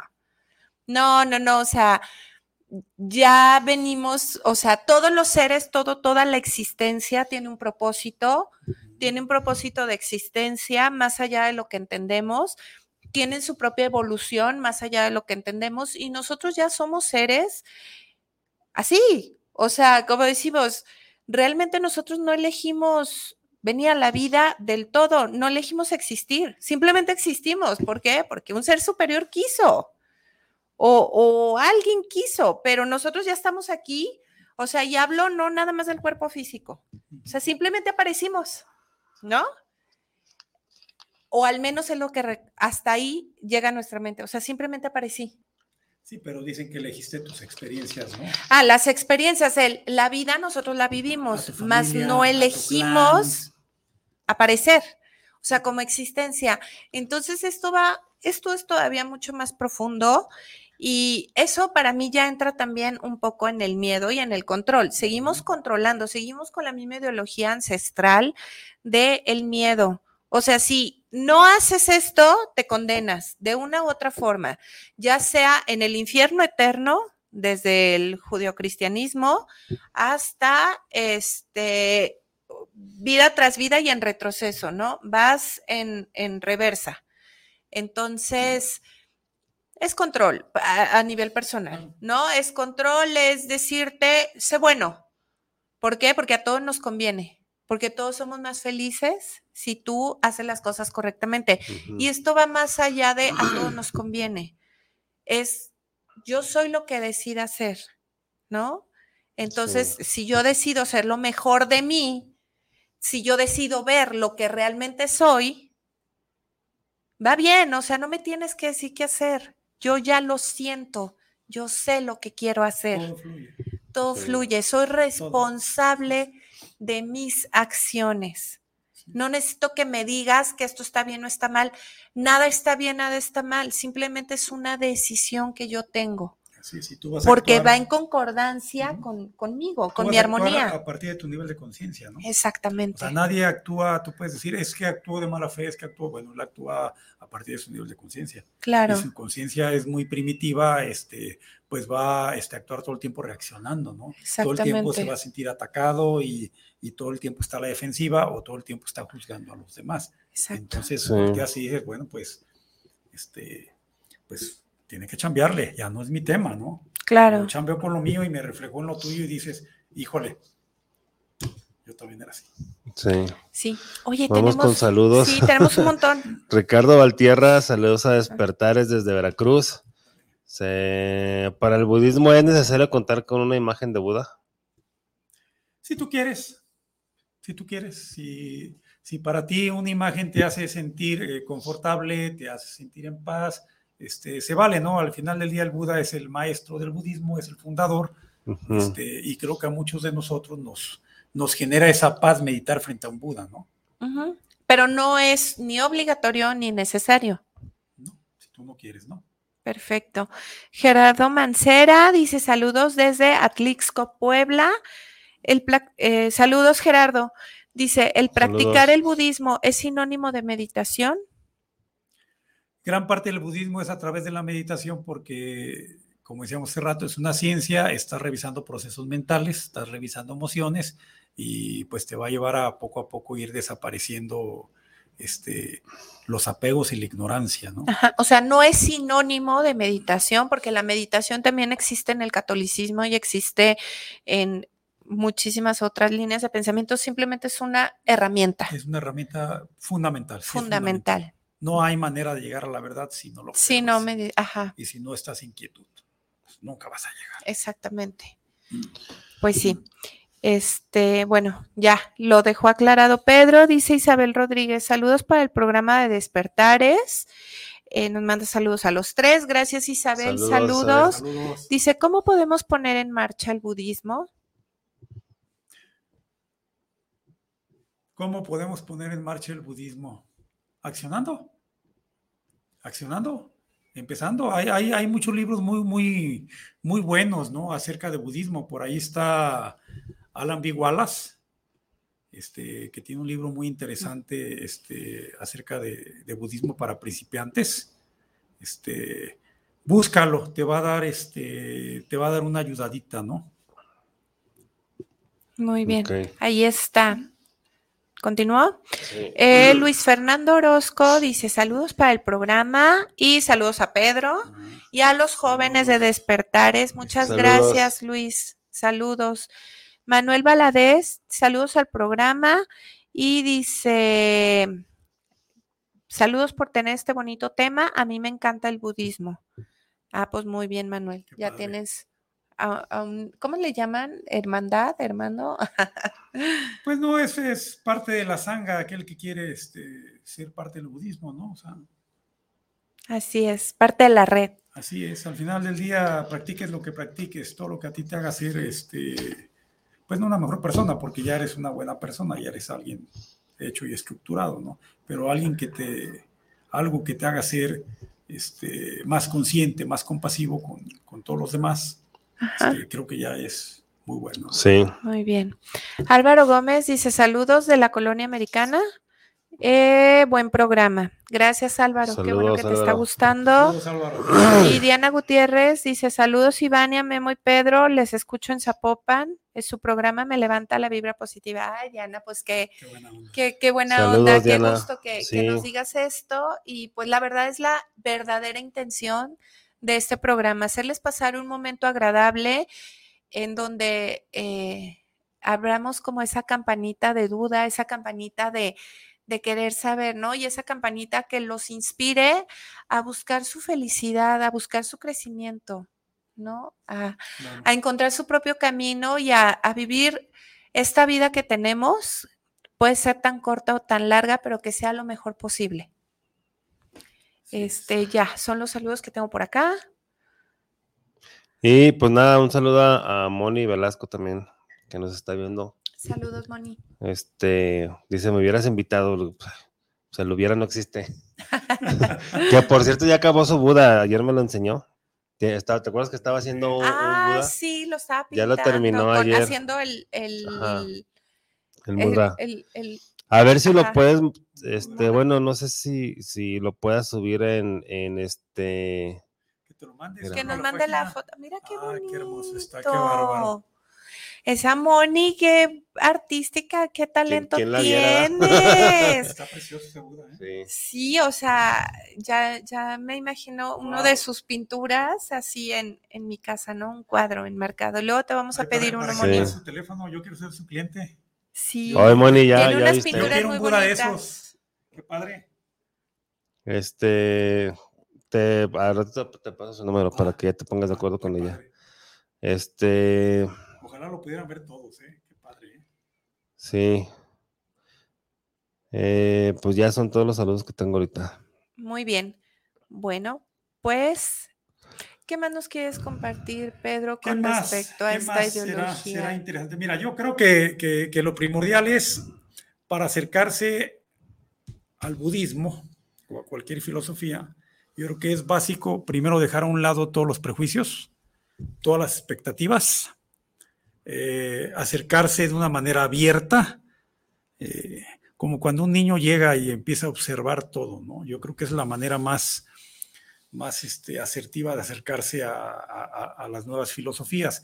Esa es la primera. La segunda eh, que yo te diría es, eh, que no, trate, que no trates de, de posicionarte en, en esa visualización que muchos hacemos, ¿no? La primera que nos corre, ¿no? Es que yo quiero ser budista, ya me fui al Tíbet, dejé a la familia, dejé a todos, este, y me fui allá a las montañas y me metí en una cueva y me aislé y me rapé y, y me puse mi túnica naranja, recibí mis hábitos, me aventé 12 años recibiendo las enseñanzas del Buda, este, este, para lograr este, una libertad y una paz plena. Pues qué padre sería, ¿no?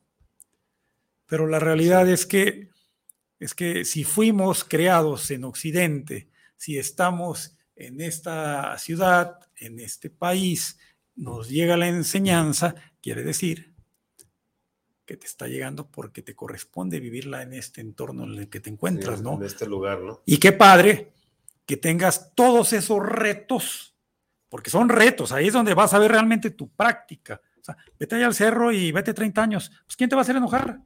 Pues sí. A ver, ¿quién te va a meter en el tráfico? Sí. ¿Quién te va a poner este, los deseos carnales, la lujuria, eh, la violencia, o sea, todos esos apegos? O sea, aquí los tenemos a la vuelta de la esquina por todos lados, todas las, este, todos esos elementos del samsara, ¿no? O sea, eres afortunado de estar aquí en este momento con las enseñanzas y las vivencias que te tocaron, porque vas a poder practicar todo eso. Y a lo mejor vas a salir y eh, un día vas a decir, hoy voy a practicar mi budismo y vamos a ver cómo me encuentro. No, hombre, ese día te fue de la chingada. Y ese día te peleaste con todo mundo, te bajaste del carro, se te tiró el café. O sea, y vas a voltear y vas a decir, ¿por qué a mí? Si yo salí con la mejor disposición, ándele, tú pediste, ¿no? Yo quería ver en dónde me encuentro. Ah, bueno, en ese momento vas a decir, ah, pues qué jodido estoy, ¿no?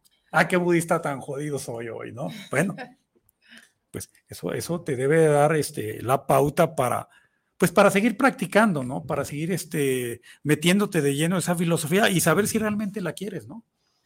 Claro. Sí, eso, es- eso es importante, saber si realmente quieres eso. O si algo de lo que menciona, o sea, te puede servir, como digo, no es rechazar, Claro. es conocer y, sa- y manejarte en el camino en el que a ti te dé paz y armonía. Ese será tu camino.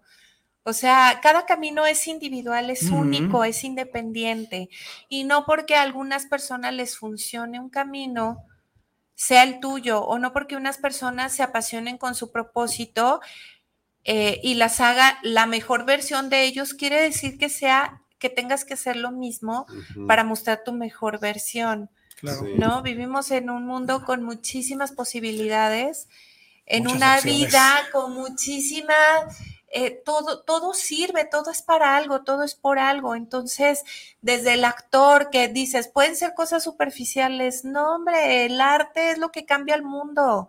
La música, el cómo disfrutamos ver una buena película que nos transmite, que nos transforma, que nos da mensaje o que nos, nos pone en claro eh, verdades que por dolor ignoramos.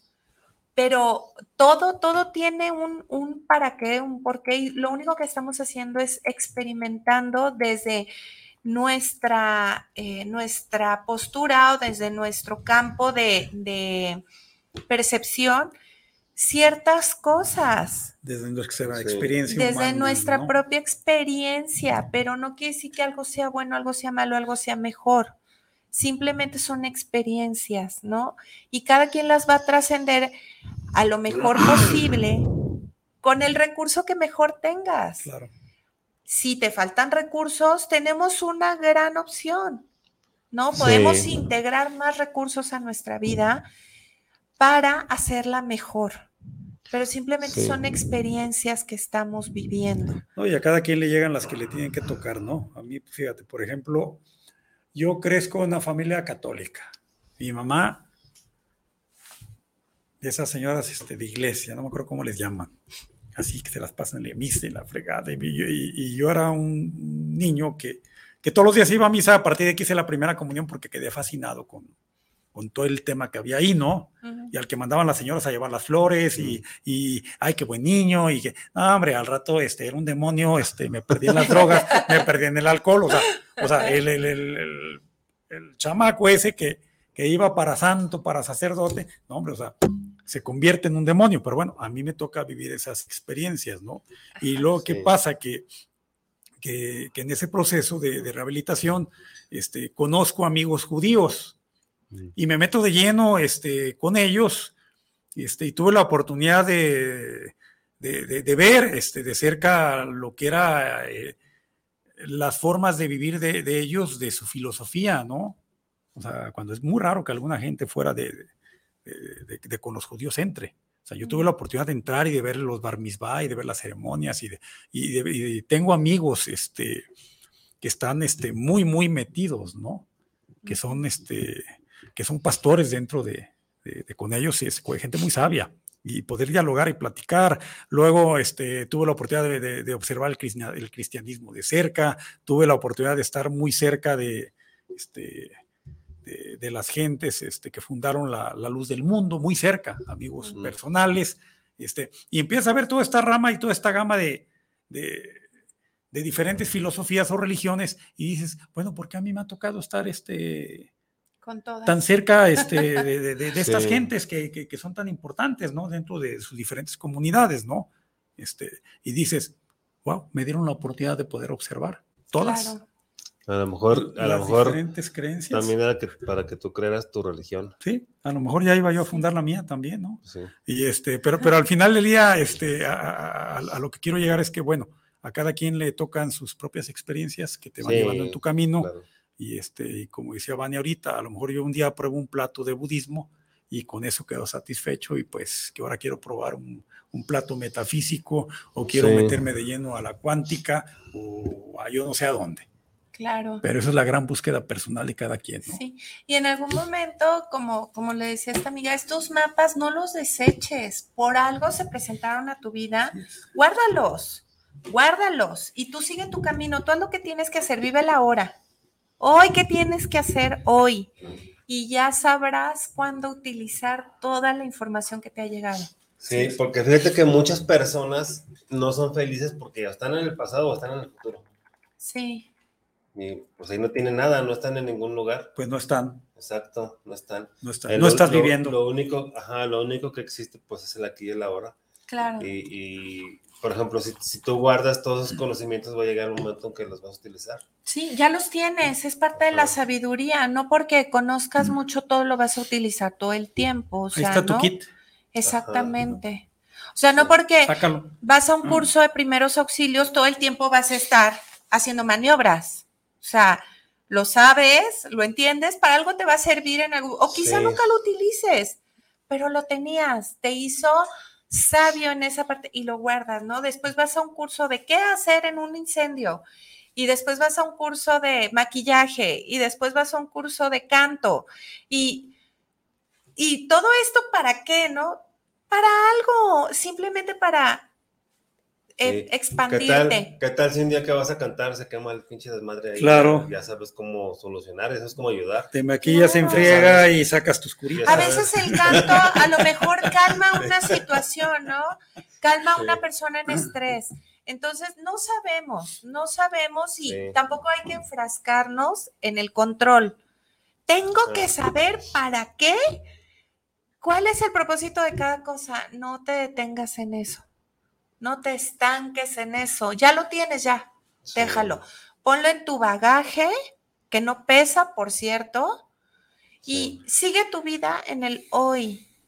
Es una recomendación que yo podría Y hacer. no lo vas a entender hasta que no hayan pasado muchas cosas. A veces no sabes ni por qué esa persona estuvo en mi vida, ni por qué me tocó la vida que, que me tocó llevar, hasta que pasan los años y volteas y dices, wow, Sí, sí, sí. todo tenía un propósito. Sí. Sí, todo tiene, y a veces esas experiencias que pueden parecer sumamente malas, eh, es el tipo de experiencia que nos va a reflejar lo que verdaderamente somos. Hay una, un, un pedacito de una película que a mí me encanta, yo la recomiendo mucho, es de un medium brasileño que se llama Divaldo Franco, este, que también es medio contemporáneo de Chico Javier, es un- más joven, unos años más joven. De hecho, lo mencionan en la película. Este, ¿Quién o quién?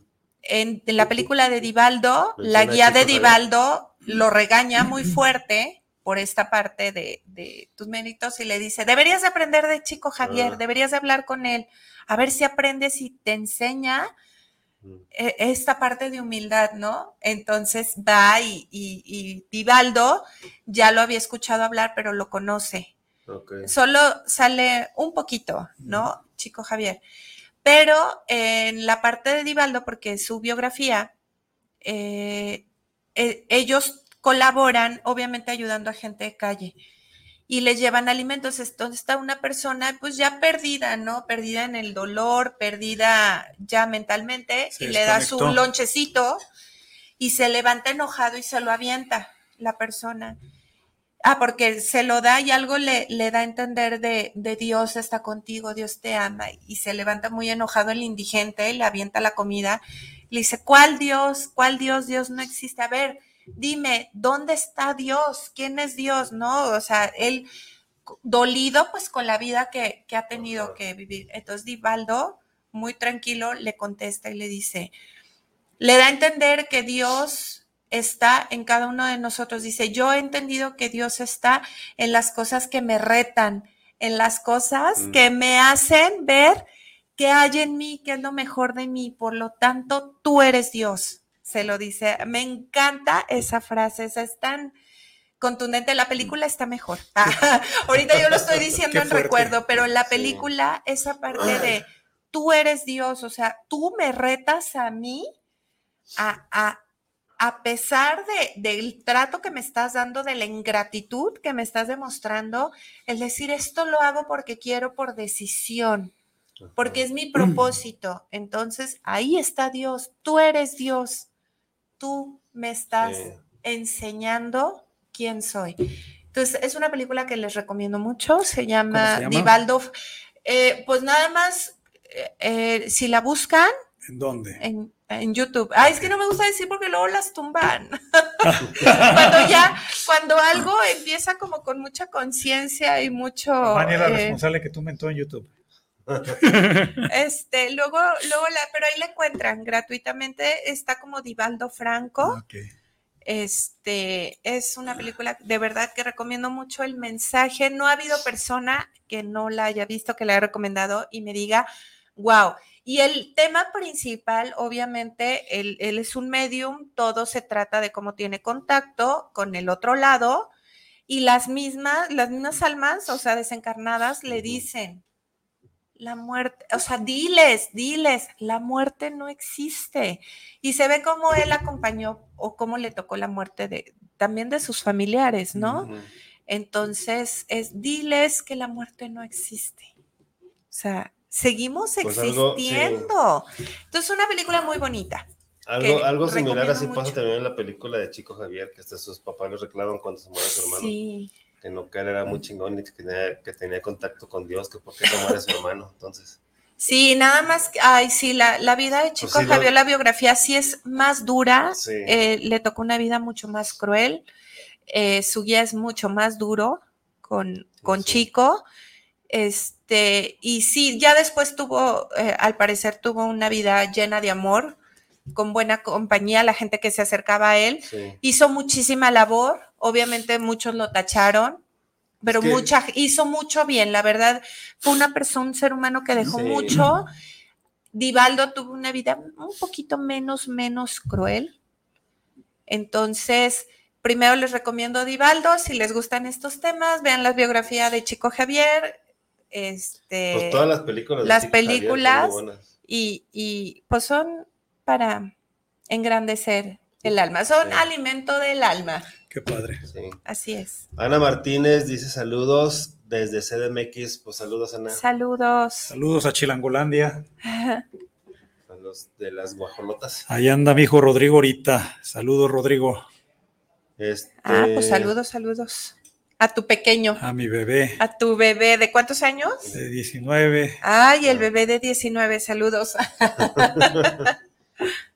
Este, bueno, entonces, eh, lo, lo, eh, ideal es, eh, pues, ir, digamos, con, con, con cero expectativas, ¿no? Al, al budismo. Yo creo que en todo, ¿no? ¿Hay, ¿Hay algún lugar donde se reúnan o donde den este información o, o, este como unas pláticas acerca del budismo? Fíjate que sí, está, bueno, aquí hay bastantes escuelas ah, en Guadalajara. Yo, este, a mí me gustaba ir a Casa Tíbet. Este, nada más ahorita todavía por tema pandemia todavía no están, no están, este, pues no está la sangre reunida físicamente, ¿no? Entonces, yo soy mucho de, de ir físicamente a hacer las, las cosas. Se extraña bastante. Hay otra, hay otra corriente allí en Calle Ermita, en Chapalita. Ellos ya estaban, ya estaban meditando, ya estaban este, empezando a, a sesionar, ¿no? Y hay otra corriente que es la corriente Cadampa, que está por Avenida Hidalgo, son las tres que yo ubico Ok. Este, de Chapultepec, debe estar como unas tres cuadras hacia abajo. Ellos también ya están, este, ya están físicamente con todas las Ya este, trabajando. formas bueno, de seguridad y de higiene y previsión, este, pues ya trabajando. Entonces, Sí. cualquiera de esas tres corrientes, este, allí andan chambeando, son diferentes todas. Este, no quiere decir que una sea mejor que otra, simplemente este, toman las enseñanzas de diferentes corrientes, o sea, aunque al final de cuentas pues, todo viene del, del mismo Sí. maestro, que es lo que decíamos, ¿no? O sea, Sí. donde mejor te acomodes, ahí es. Oye, ¿y por qué es tan importante la meditación? ¿Por qué es tan importante la meditación? Porque no hay un factor en el cual puedas realmente eh, tener un parámetro para saber en dónde te encuentras, ¿no? Esa es una de las cuestiones que, que yo creo, ¿no? Y dos, porque la única manera de tener contacto contigo es primero calmando el cuerpo. Para la gente que son como yo, bien aceleradas. Luego nos dicen, es que son hiperkinéticos, es que son esto, no, no, no somos nada, simplemente así somos, ¿no? Y, este, y, y aprender a mantener la quietud en el cuerpo te va a llevar a calmar a la mente para que puedas empezar a, a observar todos esos procesos mentales. Y después de observar esos procesos mentales, sabes que llega la maravilla de, de, de estar en una gran quietud, en una gran paz, muchas veces de segundos. Y también ahí voltean y te vuelven a decir, no te apegues a los resultados, a las experiencias, porque siempre van a ser diferentes. Si tú tienes Sí. una meditación en donde volteas y dices, es que me fue de la chingada, estuve meditando, no dejé de pensar, fue horrible, este, me apegué a una emoción, o sea, estuve sufriendo, qué fregona, qué fregona meditación te pasó. O sea, qué fregón que, que, que, que te pudiste dar cuenta de todo lo que te estaba pasando. Sí. Qué fregón que te perdiste en la experiencia y qué fregón que te apegaste a ese sufrimiento porque ya te diste cuenta que te apegas a las cosas. Ah, ya empezaste a ser un iluminado. Porque también decimos, es que yo quiero ser un- iluminado. Es un progreso. Sí. En el momento en que aprendes a ver todas Sí. las cosas y, y comienzas a desapegarte, a que cada vez sea menos eh, cómo te enganchas, estás en un proceso de iluminación. Sí. Sí. Te tienes que Es- morir, es no que- tienes que dejar de sentir. Aquí la, la cuestión es que hay muchas personas eh, que tienen el concepto de iluminado o de, de iluminación así ya que casi casi estás flotando en las meditaciones. ¿no? Quieres ser Jesucristo, ¿no? Este, casi casi. Eso es una. Y otra que lo quieren para mañana. Son seres ayer. excepcionales. Claro. No, y lo que se conoce de Jesús, ¿eh? porque digo, hay quien ha- ha- hay un libro, no, ese no me ha, no me ha jalado del todo. Se llama el libro de Urantia, Mm, que Ah. supuestamente es el verdadero, bueno, hay el verdadero nombre, o sea, el- con los seres extraterrestres, y yo creo que en cada raza nombran a la Tierra como les da su gana, ¿no? O sea, para Pues sí. nosotros es la Tierra. Eh, otros Ese llaman libro- antes de la Tierra es Tiamat, y bueno, Ah, sí. hay Ese libro de. Durantia es viejísimo. Pues no tanto, ¿eh? No, Sí. no tanto, es más contemporáneo el de Urantia. No tanto, es como todavía del no nacíamos 1900. nosotros, ¿verdad? Todavía no nacíamos, pero no es, no es tan viejo. Pero lo que Ay, tiene. bueno, yo, yo lo llegué a ver por los noventas. Ajá, pues no es tan Ay. viejo. No es viejo, es, es 30 contemporáneo, es de nuestra, de nuestra humanidad. Que no, Memo. Está bien, pues. O sea, viejo para mí es como, como Mil años, un libro años, de Enoch, o todavía el libro de, de, de- Ah, bueno, me refiero este, de a esta época. Platón, la República o algo así. No, ese no, no es tan viejo. Es, es contemporáneo. La, Divina Comedia. Pero eh, se congratulan ellos porque en los libros eh, de JJ Benítez, que, que habla de toda la vida de Jesús, se parece, yo la verdad no he leído el libro de Urantia yo no puedo corroborar que realmente la información que presentan en la vida escondida de Jesús sea muy similar a, lo que presentan los caballos de Troya.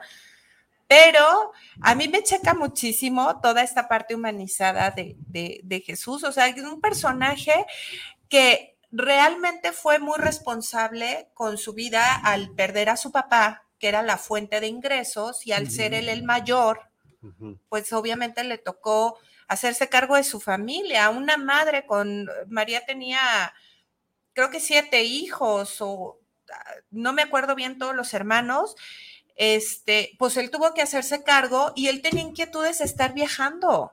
Él le encantaba, bueno, como lo pintan acá en el libro, le encantaba hablar con, con los mercaderes y con todo. He ahí su facultad para hablar más, más lenguas.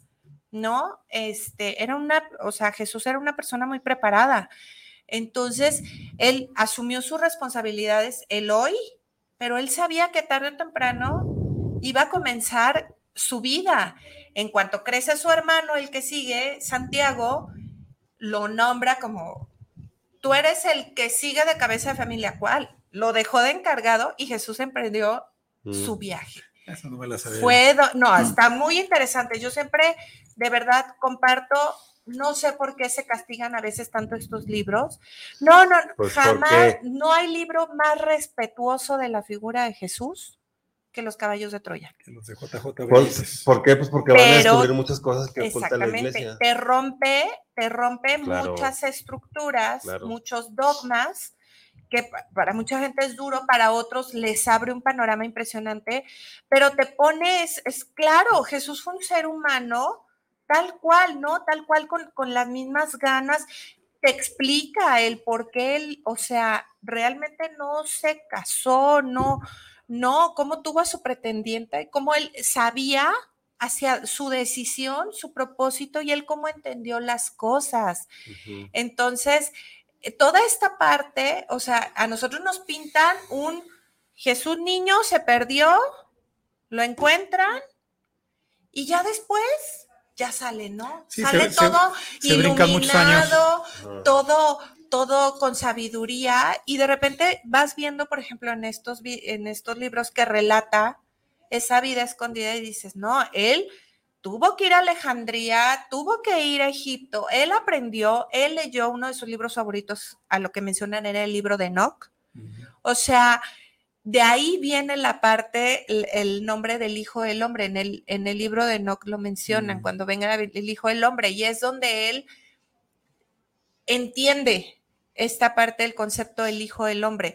Pero fue una persona que se preparó, que estudió, que aprendió, que habló, que tuvo maestros, ¿no? En sinagogas. Él era judío, él no estaba de acuerdo en muchas cosas que se practicaban, como los sacrificios, como la crueldad, pero él practicaba, o sea, no podemos renegar de nuestras raíces, él era un judío pues que manejaba la misma línea, nada más decía, a ver, espérenme, o sea, no, el Dios que estamos manejando no es así, o sea, mi padre, hereje, ¿cómo le dices padre a... Un revolucionario. Exactamente.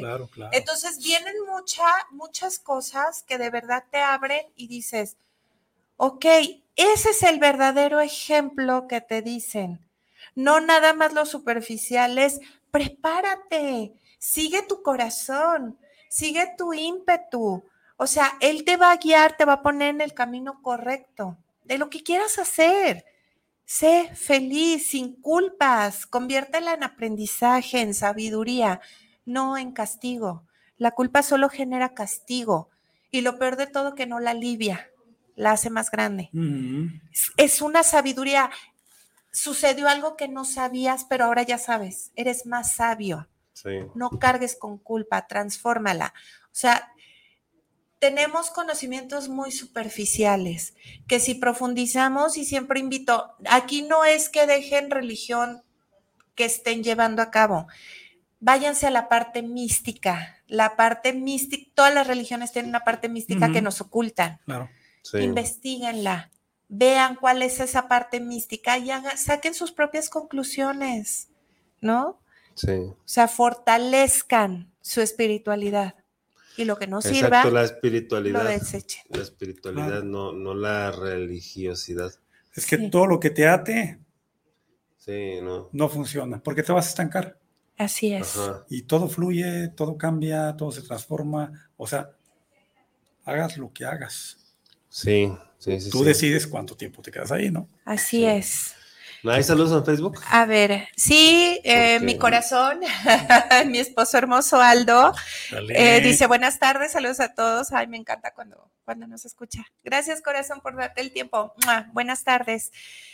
Y Minamina, saludos a Yunuen, que cumplió seis años ayer. Ah, pues, Saludos, Yunuen, muchísimas felicidades, seis añotes, Sí. seis añotes. Saludos. Ya un eres una niña grande, Yunuen. Este, ¿cuál es el libro que estabas comentando?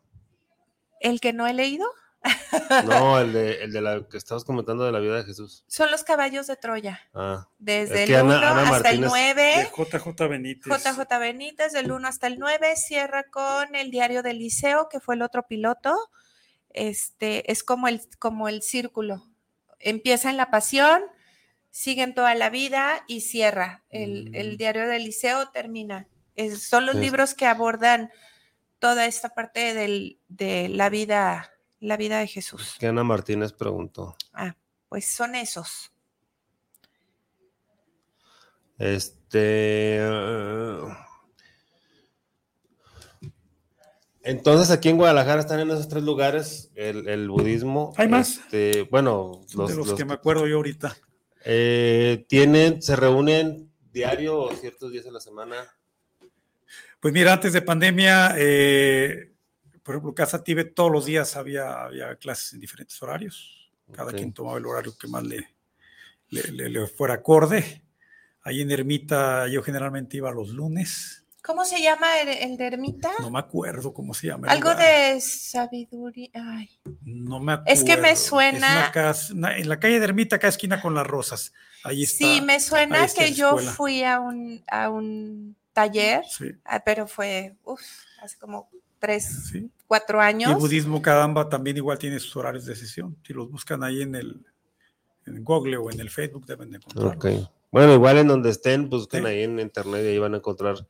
Es lo más seguro que, que en la ciudad más cercana a donde estén, pues es. Sí, claro, para que puedan encontrar realmente una buena enseñanza, ¿no? Sí, Así Que, que sea con gente seria, con gente preparada, con gente que te pueda realmente guiar y que no, sí. que no te confunda. sí, que te ¿no? pueda guiar. Porque, Sí. porque volvemos a lo mismo, ¿no? O sea, también hay gente que, lo que decía hace rato Vania, ¿no? O sea, si yo llego contigo y me echas el rollo y resulta que todo lo que tú me dices no me cuadra, este, Pues sí. ahí no es.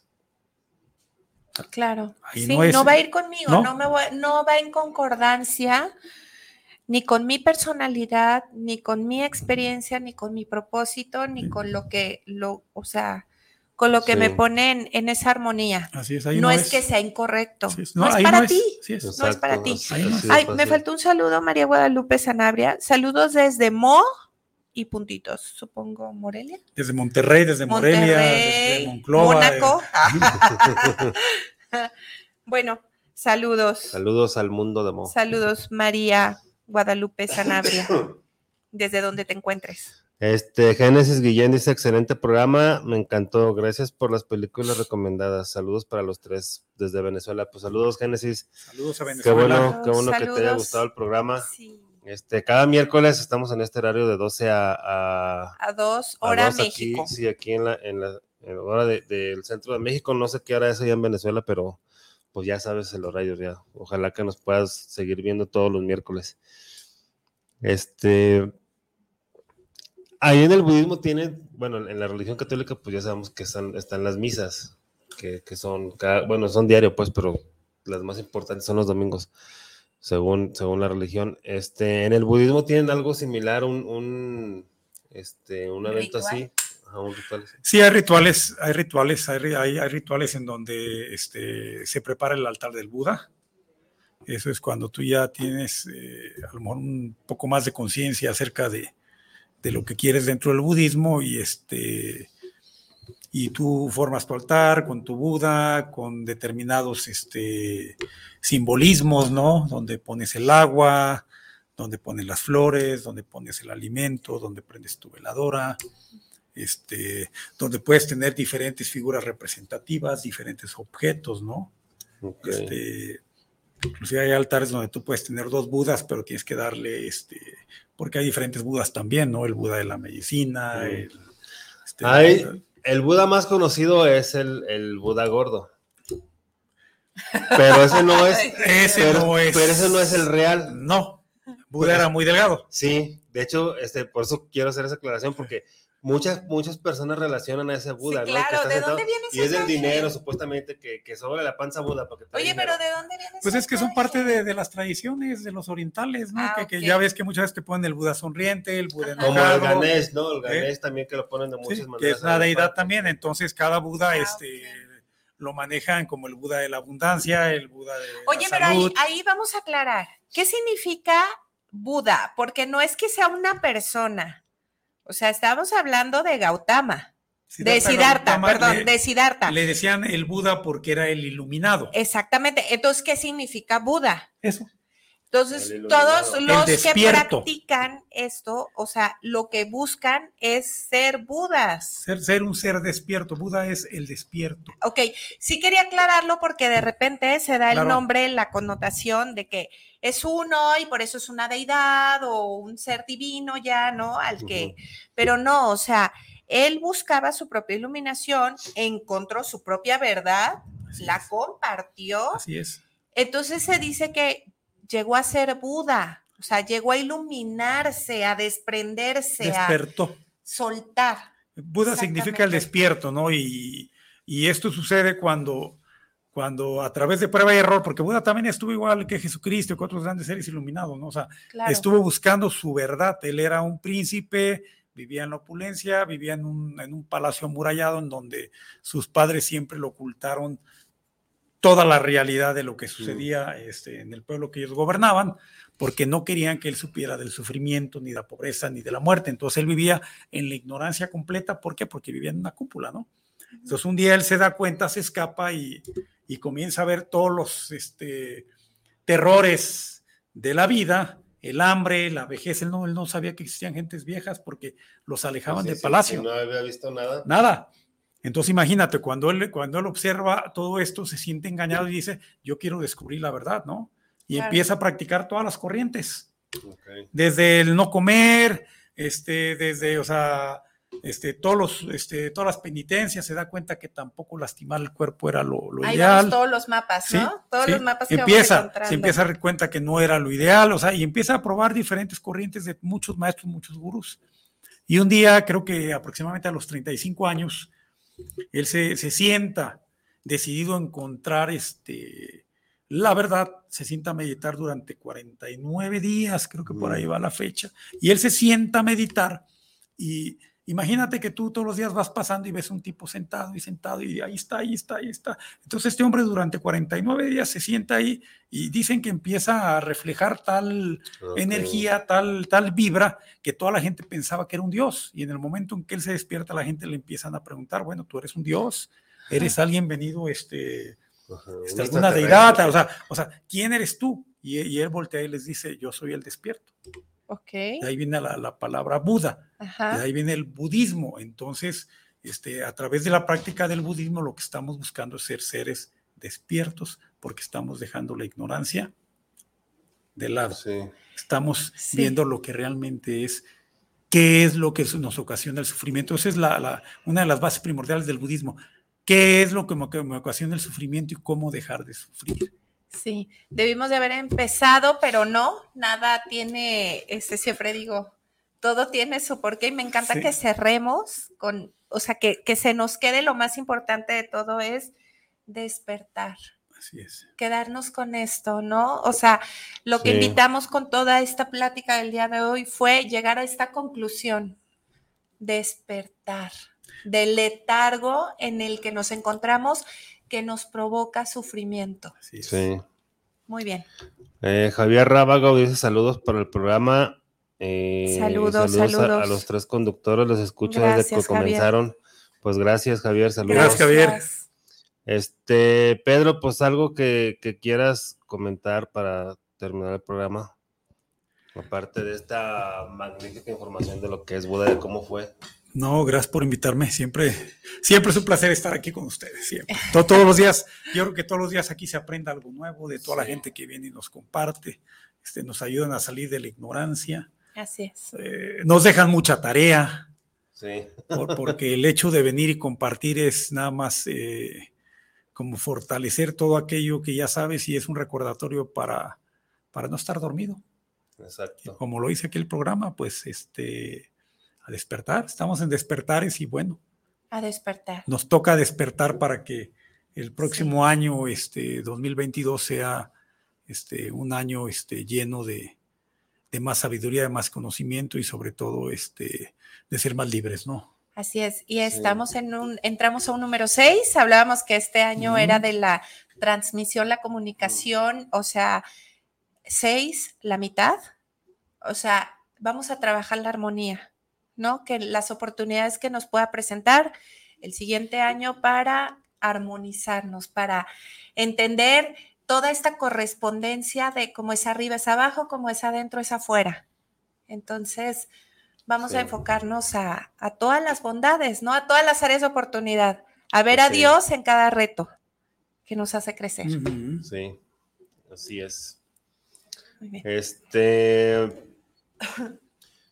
Pues bueno, a mí, a mí no me queda más que agradecerte, Pedro, por compartir ahora este, esta información tan importante este, con nosotros. Y pues bueno, a todos los que nos están siguiendo, pues ya saben, es un placer este, compartir tanta información. Y como dice Pedro, pues es, es, Muchísima. es este, aprender algo nuevo siempre, o sea, siempre se aprende algo nuevo, siempre hay cosas que, que, este, que no sabíamos, pero que al, al ahora conocerlas pues nos enriquecen más, ¿no? Nos hace como tener una pieza más de ese rompecabezas que es inmenso, que es interminable. Así es. Este, y pues bueno, otra vez les vuelvo a decir, la clave de la vida, o al menos para mí lo que me ha funcionado, es Soltar y fluir. así es, soltar y fluir. Pues ya saben, mi nombre es Guillermo Rabe, este, nos vemos el próximo miércoles, no sé cuál, pero nos vemos. Este, pórtense bien, se cuidan. Estamos. Cuídense.